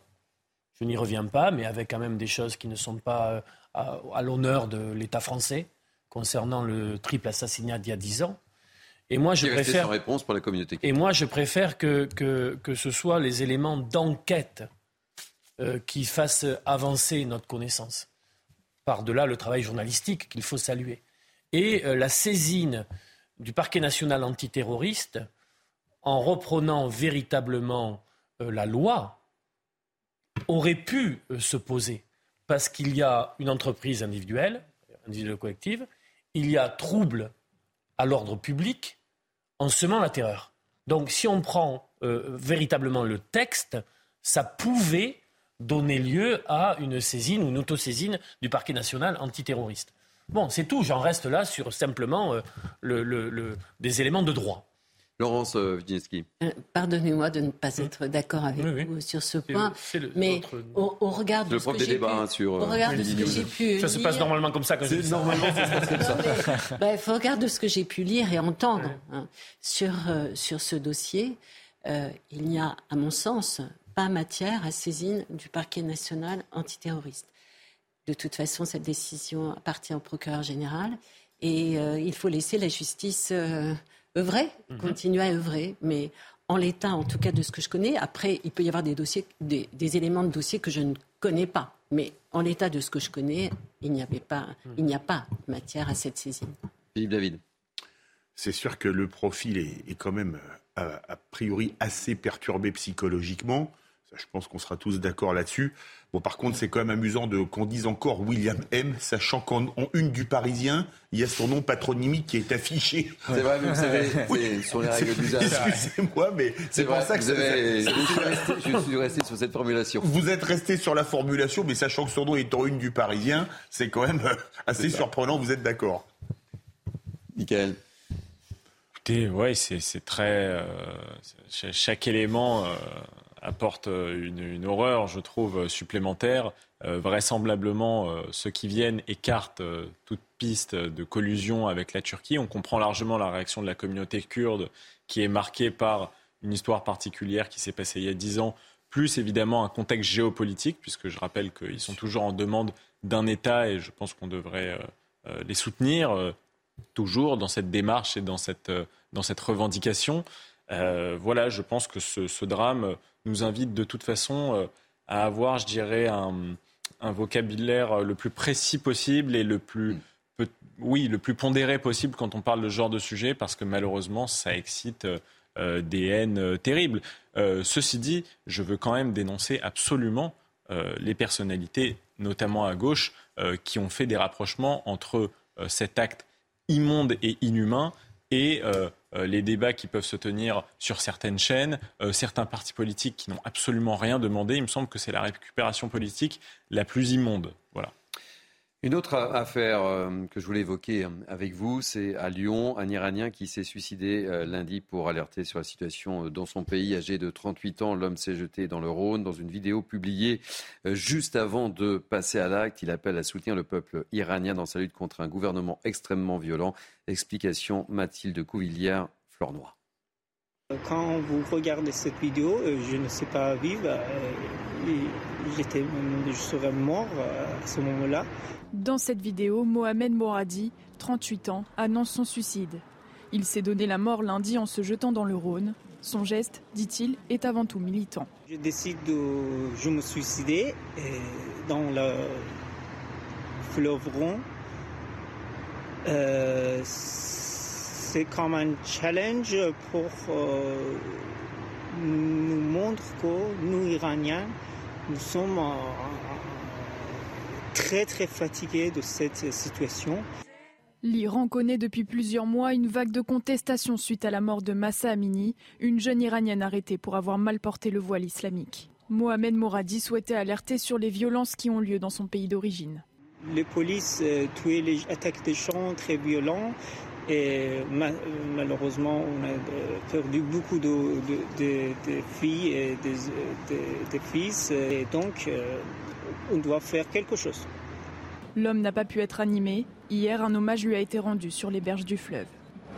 Euh, Laurence, Olivier, Michael, euh, Philippe, on, parlera de, ce sujet parce que c'est terrible de, traiter de, ce genre de sujet et de voir cette euh, vidéo et de cet homme qui est, qui est passé à l'acte. Mais on va rejoindre tout de suite Didier Idjadi, qui est sociologue et exilé politique euh, iranien. Merci d'être euh, notre invité dans euh, le cadre de, Mini News. Quelle est votre réaction, Didier Idjadi, à ce qui s'est passé, à cet acte de cet homme de, 38 ans à Lyon? Oui, bonjour. Il s'agit d'un cri de désespoir, mais également d'un cri de colère de la part d'un Iranien qui voit, qui constate qu'en Iran, avec la tyrannie islamiste au pouvoir, effectivement, la vie des gens est complètement anéantie et la répression, effectivement, c'est la loi euh, régnante dans, ce pays-là. Bien évidemment, c'est un acte symbolique en même temps, pour, euh, comme lui-même il avait évoqué, pour attirer effectivement l'intention des gens vers la situation iranienne là, pour qu'on en parle, pour qu'on condamne effectivement la barbarie en Iran là, car comme vous le savez, depuis quatre mois, il y a une révolution en marche qui a des objectifs politiques clairs et ils ont dit à maintes reprises qu'effectivement, ils veulent renverser ce régime-là. Mais bien évidemment, ce régime, ce régime islamique, utilise la totalité de ses pouvoirs pour écraser dans le sang, bien évidemment, la totalité de ses contestations. Depuis effectivement quatre mois, plus de 500 personnes ont été tuées. Plus de 18 000 personnes ont été arrêtées et torturées dans les prisons. Et bien évidemment, ce qui se passe actuellement avec le suicide de ce jeune homme, eh bien, ça évoque tout simplement que cette barbarie du régime, effectivement, c'est intolérable. Et donc, les gens sont sensibles et ils veulent en finir avec ce qui se passe en Iran, c'est-à-dire la dictature islamique au pouvoir. Et c'est pour cela qu'effectivement, il y a des gens qui contestent, qui sont dans la rue, qui sont dans les manifestations, mais parfois également, nous avons des situations tragiques comme celle que vous venez d'évoquer. Merci euh, beaucoup d'avoir accepté de témoigner dans le cadre de, Mini News, euh, Didier euh, Idjadi. Je rappelle que vous êtes sociologue et exilé politique iranien. je dois préciser également que le parquet de Lyon a annoncé avoir diligenté une enquête en recherche de cause de la mort afin de vérifier l'hypothèse évidemment d'un suicide. L'enquête s'attachera à déterminer le mobile des faits. Une petite réaction, messieurs et Laurence. C'est tragique, c'est tragique, c'est tragique. J'ai d'abord beaucoup de compassion pour euh, sa famille, ses proches.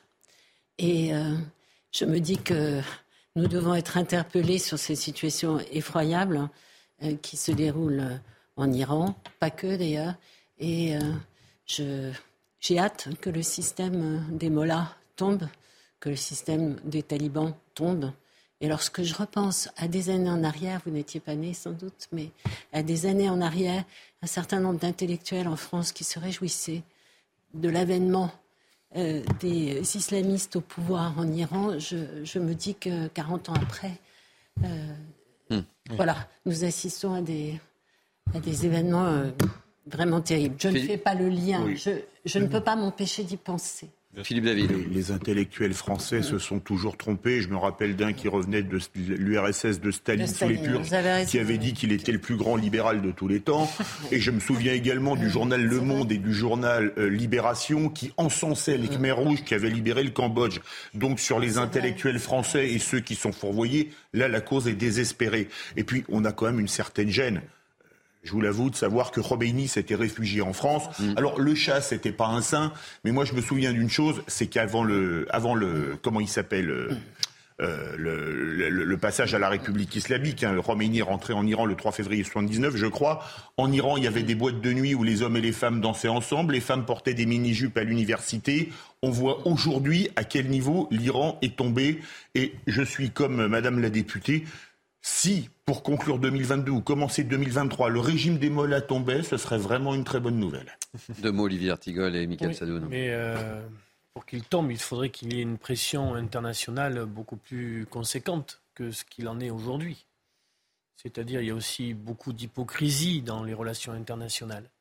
Euh, pression pourrait être beaucoup plus exercée sur ce pays. Euh, ce qu'a dit M. Idjadi est juste, c'est-à-dire que la répression qui s'abat aujourd'hui sur les femmes, et pas uniquement, et d'une violence, c'est une répression euh, qui est bien sûr informée, on peut lire ça, mais euh, moi je trouve qu'il y a une, un déséquilibre dans, les, dans la réaction euh, de la diplomatie internationale. Et c'est vrai qu'on a ils peuvent tuer. et, oui. Oui, il y a une forme de... évidemment, hein, euh, parce que voilà, mais euh, sans, sans, occulter euh, ce qui se passe en Iran, mais je trouvais qu'il était important qu'on d'en parler et d'en parler aujourd'hui dans le cadre de, de Mini News. Michael Sadoun. Oui, tout à fait. L'évolution de la situation iranienne a autant d'importance sur la scène internationale que l'évolution de la situation en Ukraine. Après, c'est vrai que l'Iran bénéficie encore de certaines alliances très puissantes qui, qui, qui protègent le régime pour le moment. et puis, si on parle de complaisance de la gauche, évidemment, on peut parler de complaisance de cette gauche intellectuelle de Michel Foucault, euh, plus précisément, qui revenait d'Iran en parlant d'une grande libération, euh, qui faisait une espèce de syncrétisme entre euh, la gauche et ses nouveaux mouvements spirituels et, l'islam. Mais on peut parler aussi d'une gauche plus, modérée, qui parfois a eu peut-être une certaine complaisance avec ce régime, mais je pense pas. Par exemple, à Barack Obama qui est revenu aux négociations pour autoriser l'Iran, par exemple, à développer son nucléaire. Allez, retour en France, et là aussi la transition n'est pas facile à faire. Évidemment, suite au sujet que nous venons d'évoquer, on va parler des prisons françaises qui continuent de battre des records en termes de surpopulation carcérale. Explication en chiffres avec Sandra Chombo. On en parle très rapidement ensuite. Le nombre de détenus en France a atteint un record ce mois-ci. Le précédent ne datait que du 1er novembre dernier. C'est ce que révèlent les données du ministère de la Justice publiées ce lundi. Regardez, 62 673 personnes étaient incarcérées au 1er janvier 2021. Les établissements pénitentiaires en comptaient 72 836 pour 60 698 places au 1er décembre dernier. Cela représente une hausse de plus de 10 000 détenus en deux ans. Conséquence, une surpopulation population carcérale croissante. Elle est de 120% en 2022, soit une augmentation de 5% en un an. Selon les chiffres officiels, six prisons dépassent même les 200% de taux d'occupation, comme à Bayonne, Bordeaux, Gradignan ou encore à Rochefort. À cause de cette surpopulation, 2133 détenus sont contraints de dormir sur des matelas posés à même le sol. C'est plus 405% en deux ans. Dans son plan d'action pour inverser les courbes, le gouvernement français affiche la la construction de 15 000 nouvelles places de prison d'ici 2027 et un recours accru aux mesures alternatives à la détention. Laurence Wieginski, un petit mot sur euh, cette surpopulation des, prisons. Je vais, essayer de faire, hein. je vais essayer de faire très court, mais c'est un sujet qui est ancien, auquel on a répondu partiellement par euh, un programme très conséquent de construction de nouvelles places de prison. Mais le sujet, et nous sommes en retard, sur ce programme. Mais le sujet, il est surtout en amont. C'est-à-dire que nous ne cessons au Parlement, et moi je le dénonce et je l'ai dénoncé euh, à mes collègues lors du dernier texte d'ailleurs du ministre de l'Intérieur, Lopmi, nous ne cessons d'aggraver les peines des infractions ou des nouvelles infractions que nous créons en, augmentant la durée d'emprisonnement. Euh, les magistrats sont victimes, je dirais, d'injonctions contradictoires. On leur dit il faut vraiment euh, incarcérer et, plus longtemps. Et puis après, ben mais il y a une surpopulation, donc euh, il faut libérer. Et donc en fin de peine, on, libère très vite. Nous avons des alternatives, le bracelet électronique, hein, le travail d'intérêt général, le sursis mis à l'épreuve. Ça n'est pas suffisamment utilisé parce qu'à la faveur souvent de faits divers calamiteux, euh, beaucoup de nos concitoyens ne sont pas du tout euh, favorables à ces mesures alternatives. Olivier D'Artigol. Je suis d'accord avec tout ce que vous avez dit. Ah. En, rajoutant bien sûr que la prison, euh, la privation de la liberté, c'est pas être emprisonné dans conditions indignes. Je pense aussi aux conditions de travail du personnel pénitentiaire, qui est très affecté et très impacté par euh, cette réalité. Et puis bien sûr, il faudrait faire la pédagogie des mesures alternatives, mais on doit le faire dans un climat général euh, qui euh, ne permet pas toujours euh, de se faire bien comprendre sur ces peines alternatives à la prison. Michael Saloun et Philippe David, vous savez quoi? Je ne vous donne pas la parole. Eh ben, ah. Pourquoi? Parce qu'on va parler. On n'a pas le temps. On n'a pas le temps. On va partir. Ben voilà. Les réponses, questions, questions simples, réponses simples. C'est tombé comme ça. C'est la pause dans ce on journal. On va faire un signalement à la HALD. Hein. Ça, c'est C'est ça. C'est ça. Et vous savez de quoi on va parler ensuite? Ah non. On va parler de santé. Ah. À nouveau. Et on va parler de santé. Pourquoi? Parce que le ministre de la Santé s'est exprimé ce matin. Ah, et notamment il a fait des annonces. Non? C'est du teasing. On se retrouve dans juste après. Vous êtes bien sur CNews et c'est midi. A tout de suite. Bienvenue sur CNews, c'est Midi News jusqu'à 13h. Tout de suite, un rappel des titres de l'info avec Adrien Spiteri. Linda de Souza est décédée. Elle était à l'hôpital en Normandie pour insuffisance respiratoire depuis plusieurs jours. Elle était positive au Covid-19. La chanteuse populaire d'origine portugaise a vendu des millions de disques dans l'Hexagone. Elle avait 74 ans. Benoît XVI, gravement malade, annonce du pape François aujourd'hui. J'aimerais vous demander à tous une prière spéciale pour demander au Seigneur de le consoler et de le soutenir. Ce sont ses mots.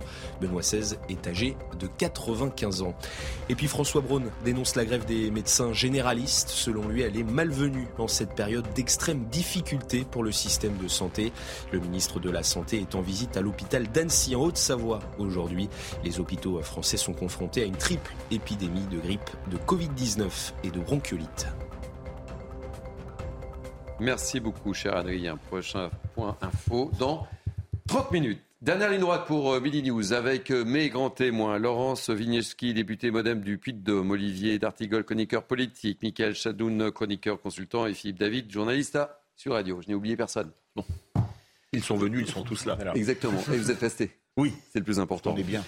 Et donc, on va reparler de santé. Adrien Spiteri le disait, François Braun, le ministre de la Santé, était tôt ce matin en visite au centre hospitalier d'Annecy. Et vous l'avez entendu, il a réagi à nouveau sur cette colère des médecins et il a jugé cette grève plutôt malvenue. Et justement, euh, d'où vient ce mouvement de grève? Il est parti sur l'initiative d'un collectif. Explication Valentine Leboeuf, on en parle juste après commencé sur Facebook. Le groupe Médecins pour demain est créé début septembre et compte aujourd'hui près de 16 000 membres. Médecins généralistes et spécialistes souhaitent améliorer leurs conditions de travail. Il n'y a plus assez de médecins libéraux en France. Euh, ceux qui restent sont très fatigués euh, parce que les collègues qui partent en retraite ne sont pas remplacés. Et puis a deux chiffres, on est 52 000 médecins. Il y a 40% de nos collègues qui n'exercent pas la médecine générale parce qu'elle est jugée pas assez rentable. Et sur une promotion de médecins qui finissent ses études, seulement 10% de médecins s'installent. Pour rendre le métier attractif, le collectif demande une consultation de base à 50 euros, contre 25 euros aujourd'hui. Sur une consultation de 25 euros, euh, il y a 10 euros qui restent pour le médecin c'est pas assez pour, euh, louer, je dis, des grands locaux. C'est pas assez pour embaucher du personnel et c'est pas assez pour, euh, euh, pouvoir avoir du matériel performant. Les cardiologues veulent des échographes, les endocrinologues veulent du matériel, les pédiatres, les médecins généralistes aussi. Et on n'a pas les moyens d'investir dans notre travail. Le collectif demande également moins de tâches administratives. Il s'oppose à l'obligation d'installation des médecins dans les déserts médicaux et refuse le transfert de compétences vers les infirmiers en pratique avancée. Une manifestation est prévue le 5 janvier à Paris. Alors, Olivier Artigold, vous, vous attendez avec impatience des annonces de François Braun. Mais pour le moment, je suis pas toujours euh, spectaculairement surpris par certaines séquences de communication politique qui font que le ministre fait donc ce déplacement. S'il fait ce déplacement pour dire que la grève euh, n'est pas une bonne chose. euh, Déjà, il l'avait dit euh, oui. il y a 24 heures, hein. mais Oui. il l'a redit. Donc il le C'est mieux redit, de dire deux fois les choses. Quoi. Droit de le penser, de, de réexprimer cet avis, cette opinion. Mais ce que nous attendons d'un ministre dans une situation telle que celle que nous connaissons, notamment l'hôpital public, euh, ce sont des, des annonces. La, la politique doit, doit- n'est pas que le commentaire d'une situation, mais doit être euh, l'affirmation d'une, d'une, d'une vision et, et d'une, et- et d'une action. David. Alors, moi, je vais avoir une petite divergence avec, euh, avec Olivier. Des annonces, on en attend. Le problème, c'est pas les annonces, c'est les actes. Parce que vous savez, des annonces, on n'en a jamais manqué en politique, vous savez, dans tous les domaines. C'était d'ailleurs, il y avait une chose, euh, il y avait une phrase, c'était à l'époque, euh, au début de l'épidémie de sida, c'était le professeur Willy Rosenbaum, à qui on posait la question, avez-vous reçu l'argent du plan du plan, euh, c'était le plan du premier gouvernement de Rocard, euh, du plan Evin. Il dit, ben non, mais j'ai toujours pas reçu celui du plan Barzac, qui était du gouvernement d'avant, qui avait promis d'ailleurs de donner de l'argent, mais il n'était jamais arrivé. Alors, les, prom- les promesses, c'est bien, mais Une comme action. on ne se nourrit pas uniquement de promesses, les actes, ce serait encore mieux. Laurence Vigneski. Mais ça, ça n'est pas exclusif que le ministre ait fait un commentaire. euh, il est tout à fait dans son rôle, je le pense, et puis je ne suis pas loin de partager son avis, même si je comprends les revendications euh, des médecins. Et ça n'est pas exclusif, parce que tout n'est pas immédiat. On vit dans une société de l'immédiateté. Il faudrait que dans l'heure, nous ayons tout résolu. Alors que nous le savons tous ici autour de cette table, les sujets sont immenses parce que c'est la réorganisation de l'ensemble de notre système de santé à laquelle euh, il faut euh, s'atteler. Donc euh, c'est un sujet, on l'a dit tous aussi au plan budgétaire, il y a un coût. Qui va assumer ce coût Je pense qu'on pourrait imaginer, avec des exceptions, un petit reste à charge pour que chacun se responsabilise aussi, parce que la santé, c'est une question aussi de prévention. On ne le dit pas suffisamment. Et euh, le fait de savoir que tout n'est pas gratuit, je crois que cela amène les uns et les autres à réfléchir aussi sur son parcours de soins. Alors, vous le savez, la, principale revendication de ces médecins en grève, c'est la revalorisation du tarif des consultations. Ils veulent la, la faire passer de 25 à 50 euros. Je vous ai d'ailleurs posé les questions au cours de la première heure. Je ne vais pas vous reposer les questions, mais on l'a posé, cette question, aux Français. Écoutez leur réponse. Est-ce qu'ils sont prêts à passer de 25 à 50 euros? Seriez-vous prêt à payer 50 euros pour une consultation chez votre médecin? Euh, Je pense que si c'est remboursé, oui. Si euh, je dois sortir 50 euros de ma poche, c'est un petit peu plus compliqué par contre. Nous, de toute façon, en tant que client, on est remboursé par la sécurité. Donc euh, après, euh, moi, je trouve que tout, tout travail mérite salaire. Donc euh, c'est normal. C'est utilité publique. Donc, euh, Si la principale revendication des médecins grévistes semble acceptée par la population, cette présidente de syndicat assure que l'augmentation des consultations ne servirait pas seulement à mieux payer les praticiens. Déjà, la revalorisation de la consultation, c'est pour pouvoir nous payer notre personnel euh, dont nous avons besoin dans les cabinets. Nous avons besoin de secrétariat médical, nous avons besoin parfois d'assistants médicaux et certains généralistes ne peuvent même plus payer une femme de ménage. Donc, ce qui veut dire qu'ils font le ménage de leur cabinet au lieu de consulter. Donc, vous voyez le problème. Des revendications que comprennent une majorité des Français interrogés? Moi, je les comprends parce que je pense que ça fait un moment qu'ils n'ont pas été augmentés.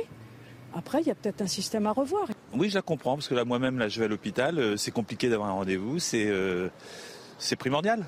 Ça fait partie des, des droits primordiaux qu'on peut mériter si on est un pays comme la France. Si la grève devrait être moins importante qu'au début du mois de décembre, plusieurs syndicats ont appelé les médecins à laisser la blouse au placard jusqu'au mois de janvier.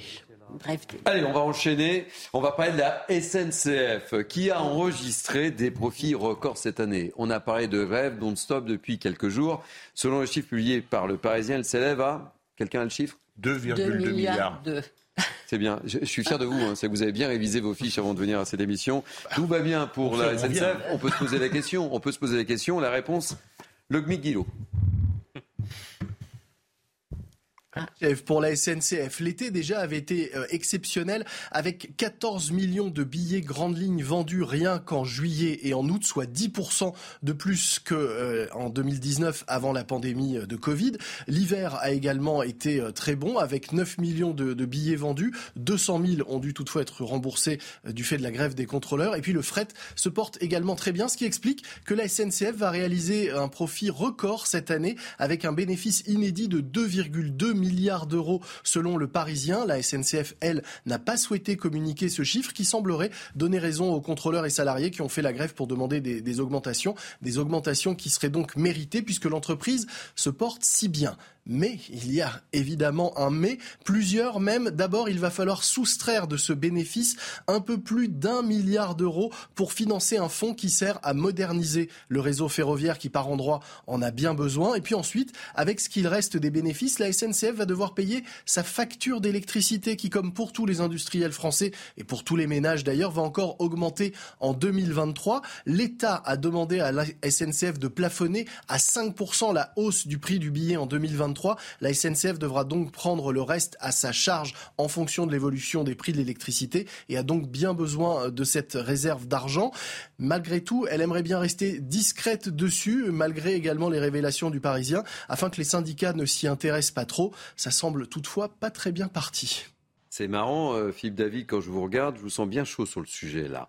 Ah oui, euh, Tout va bien pour les. N'allez pas le chauffer encore plus.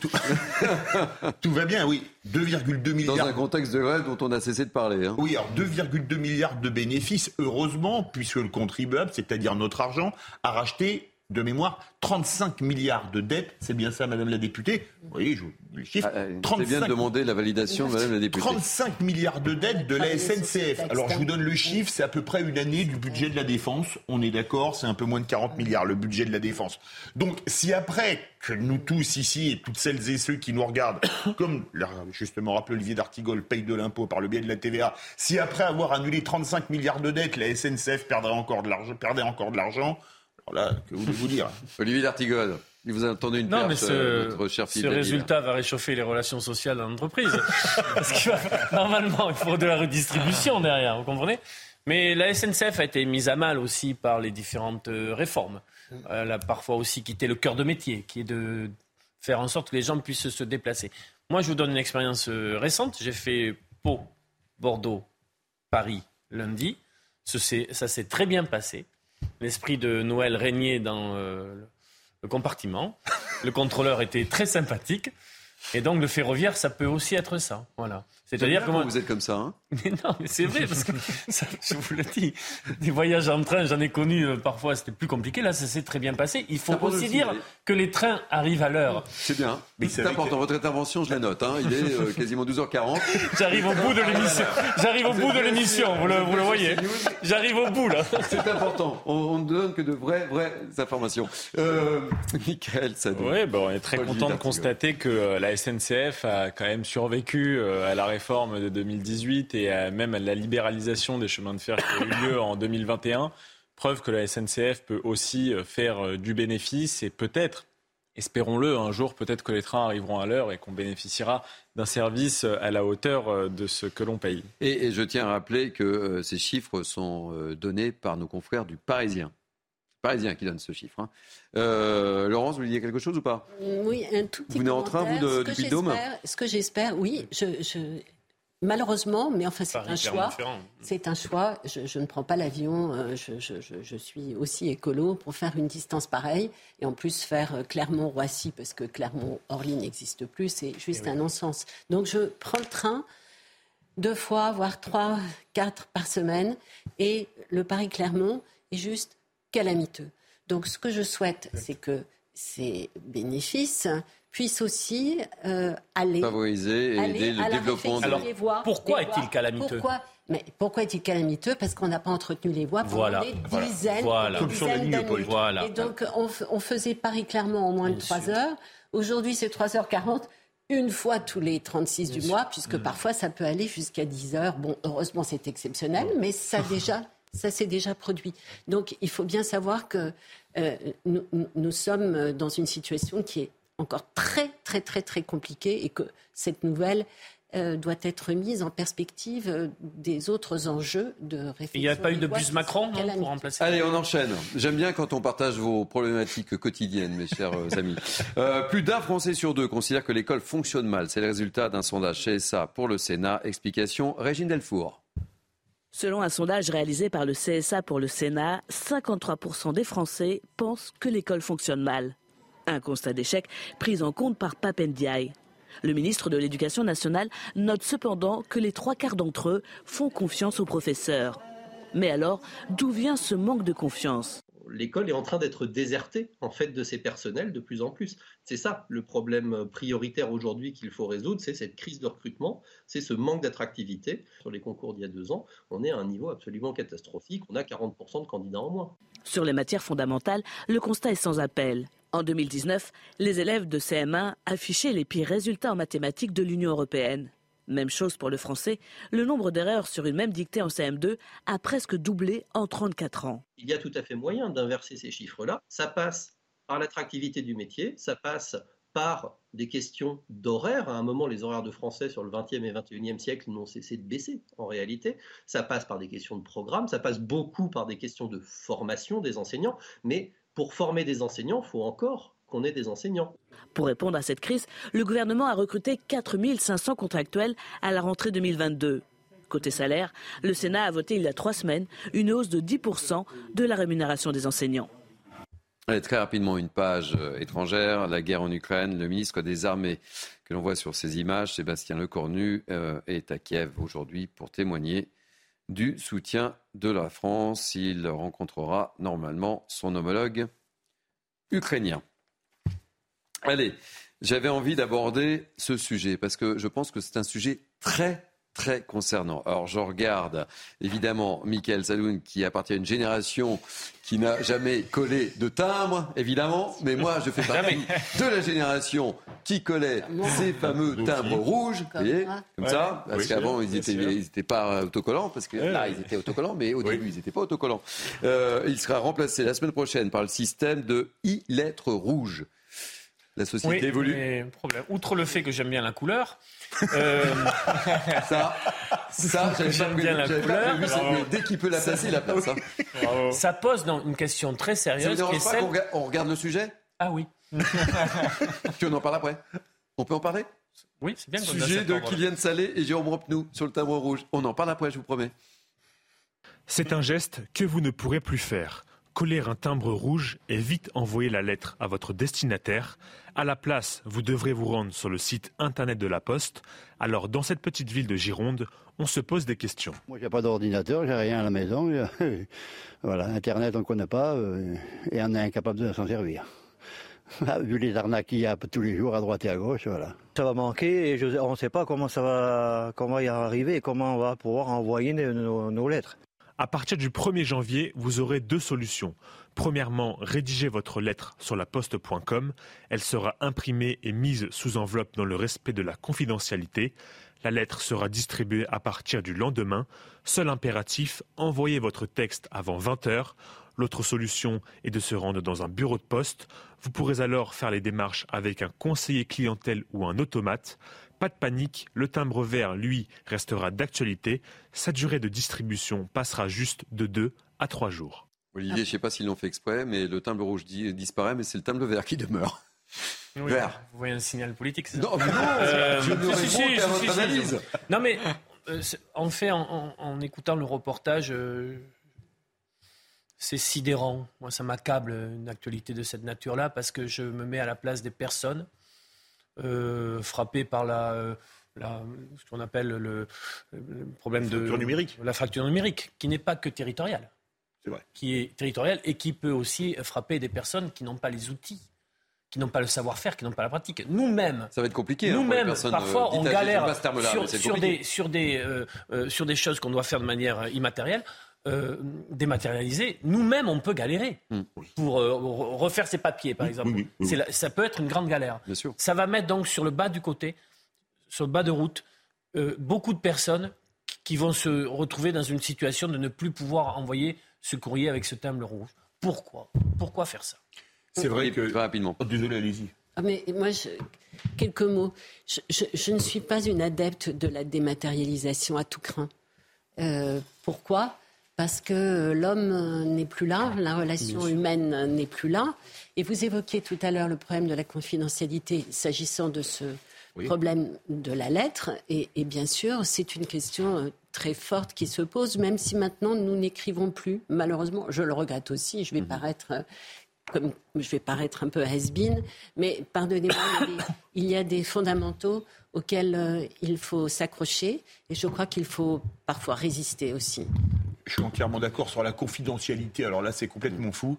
Et puis je vais parler, ça ne veut pas parler à Michael Sadoun. Mais non, c'est pour ça que je n'interroge pas Mais- sur le sujet. Il nous regarde comme des. Il nous regarde comme des hommes. Des, des dinosaures, il nous regarde d'une manière. C'est Jurassic Park aujourd'hui dans Midi, dans Midi News. Il y avait quand même aujourd'hui, on met quoi? On met des photos sur les réseaux sociaux. À l'époque, pendant les vacances, on achetait les carnets de timbre, on, envoyait les cartes Mais oui. postales, et ça avait ce petit goût un peu amer, Mais la oui. colle, et Allez. on envoyait le bonjour de Palavas les flots, de Lucin Sauveur. Et Allez, vraiment, je vous coupe parce que je vois le temps qui passe et j'ai une petite surprise pour vous. J'ai une petite surprise pour vous. Mais avant cette petite surprise, un mot de sport. Eh, ce soir, c'est football et euh, si on voit que c'est la fin du timbre rouge, c'est le retour de Mbappé. Qui euh, va affronter avec ses camarades euh, l'équipe de Strasbourg dix jours seulement euh, après la fin de la Coupe du Monde. Match à suivre sur Canal Plus Sport 360 à 21h. Messi n'est pas là. On ne sait pas comment les retrouvailles se passeront Mhm. entre Messi et euh, Mbappé, mais c'est la reprise du championnat. Allez, chose promise, chose due. Vous savez bien que La surprise. la surprise, parce que on n'a pas évoqué euh, cette tempête euh, aux États-Unis dont on a beaucoup parlé avec des images spectaculaires, avec euh, quasiment du moins 55 degrés ressenti, hein, j'entends. hein. Mais là, je vous propose une petite balade très sympathique. On va aller en Corse. Ah. On va aller en Corse euh, où le temps est juste magnifique. Regardez ces images. J'aime bien terminer par ce genre d'images. On va retrouver tout de suite Philippe Secada, restaurateur à Ajaccio. Philippe, faites-nous rêver. Il fait combien de degrés chez vous? Ah, on, atteint les, les 22-23 degrés facilement et au soleil encore plus.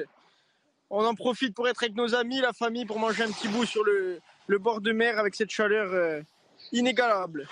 Vous Il paraît que les gens se baignent déjà, là, j'en vois pas, mais on m'a dit que les gens se baignaient et que l'eau était à 17 degrés. Est-ce qu'on m'a Les menti gens qui font leur marche, je ne sais pas si vous les voyez, les gens qui font la marche dans l'eau là-bas. Vous êtes où Au niveau des sanguinaires Vous êtes où On est sur, sur la, la plage de Marinée, là, sur la route. Ah, vous êtes à Mariné là Très bien. pire, hein. Chanson célèbre de Tino Rossi. Bon, eh, mais est-ce qu'on peut vous voir? Est-ce qu'on peut voir votre tête? C'est très bien de voir la mer, mais on aimerait vous voir aussi. Vous me voyez Ah, voilà Bon, c'est- incroyable. On a l'impression d'être quasiment à l'été. Formidable. Ah ouais, là, là on, est en- on est quasiment en été pour nous. hein. Les journées comme ça, on a l'habitude d'en avoir. Et on a la chance d'en avoir et on, on loupe pas l'opportunité de passer du moment en famille avec des amis, des sandwichs, des pique-niques, des oursins quand il y en a. On se régale. Et dites-moi, euh, la saison des oursins, si je m'abuse, va pas tarder à commencer là Alors, elle a déjà commencé. C'était à partir du 15 décembre. Et pour l'instant, euh, on va dire que les restaurants sur la route des Sanguinaires, euh, pour les trois quarts, ils sont fermés. Mais euh, ça va pas tarder à ouvrir, je pense, vers le 1er janvier, dans les premières semaines de janvier, pour, euh, pour enfin euh, réaliser les- la période des oursins. Allez, vous tournez. euh, merci en tous les cas. Tournez-nous euh, votre téléphone qu'on voit la mer et la plage pour terminer ce journal de Mini News. On a besoin de tout ça. Oui. Regardez, il y a du beau monde. C'est la famille, j'ai bien compris. Alors, de l'autre côté, vous avez la propriété de, de Tino De Tino Rossi. Rossi, et ouais, pas après, ça part vers les, vers les sanguinaires. euh, Voilà. Et ben Voilà. voilà, c'était le cadeau. C'était le. C'était le cadeau de Mini News. Merci en tous les cas. C'était ma façon à moi de terminer ce journal. J'espère que ça vous a plu. Oh, fabuleux. Formidable. Il, mange que- il manque que le figatelli grillé, ce serait Bah, parfait. Ouais, il est quasiment saison. 13h. Oui, c'est la merci saison, mais pour votre fidélité. Merci euh, à vous. Merci euh, Laurence Vigneski pour cette euh, première. Euh, merci euh, Olivier D'Artigol. Merci Michael Sadoun. Merci Philippe David. Euh, merci également à Cynthia Pina, Arnaud Gérest, Théo Guérin, euh, Grévin, pardon, Patrick Urban, Audrey Sebesta. Merci à Barbara Delab, à la promotion et à Marine Carbalet. Merci aux équipes en régie.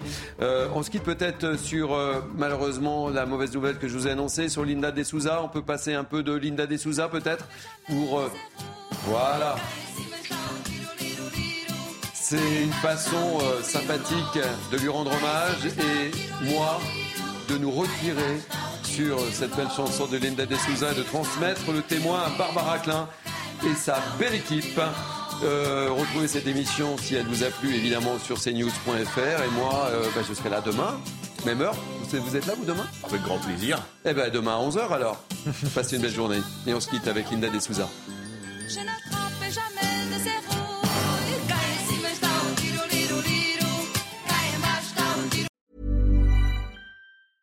Mom deserves the best, and there's no better place to shop for Mother's Day than Whole Foods Market. They're your destination for unbeatable savings, from premium gifts to show-stopping flowers and irresistible desserts. Start by saving 33% with Prime on all body care and candles. Then get a 15-stem bunch of tulips for just $9.99 each with Prime. Round out Mom's menu with festive rosé, irresistible berry chantilly cake, and more special treats. Come celebrate Mother's Day at Whole Foods Market.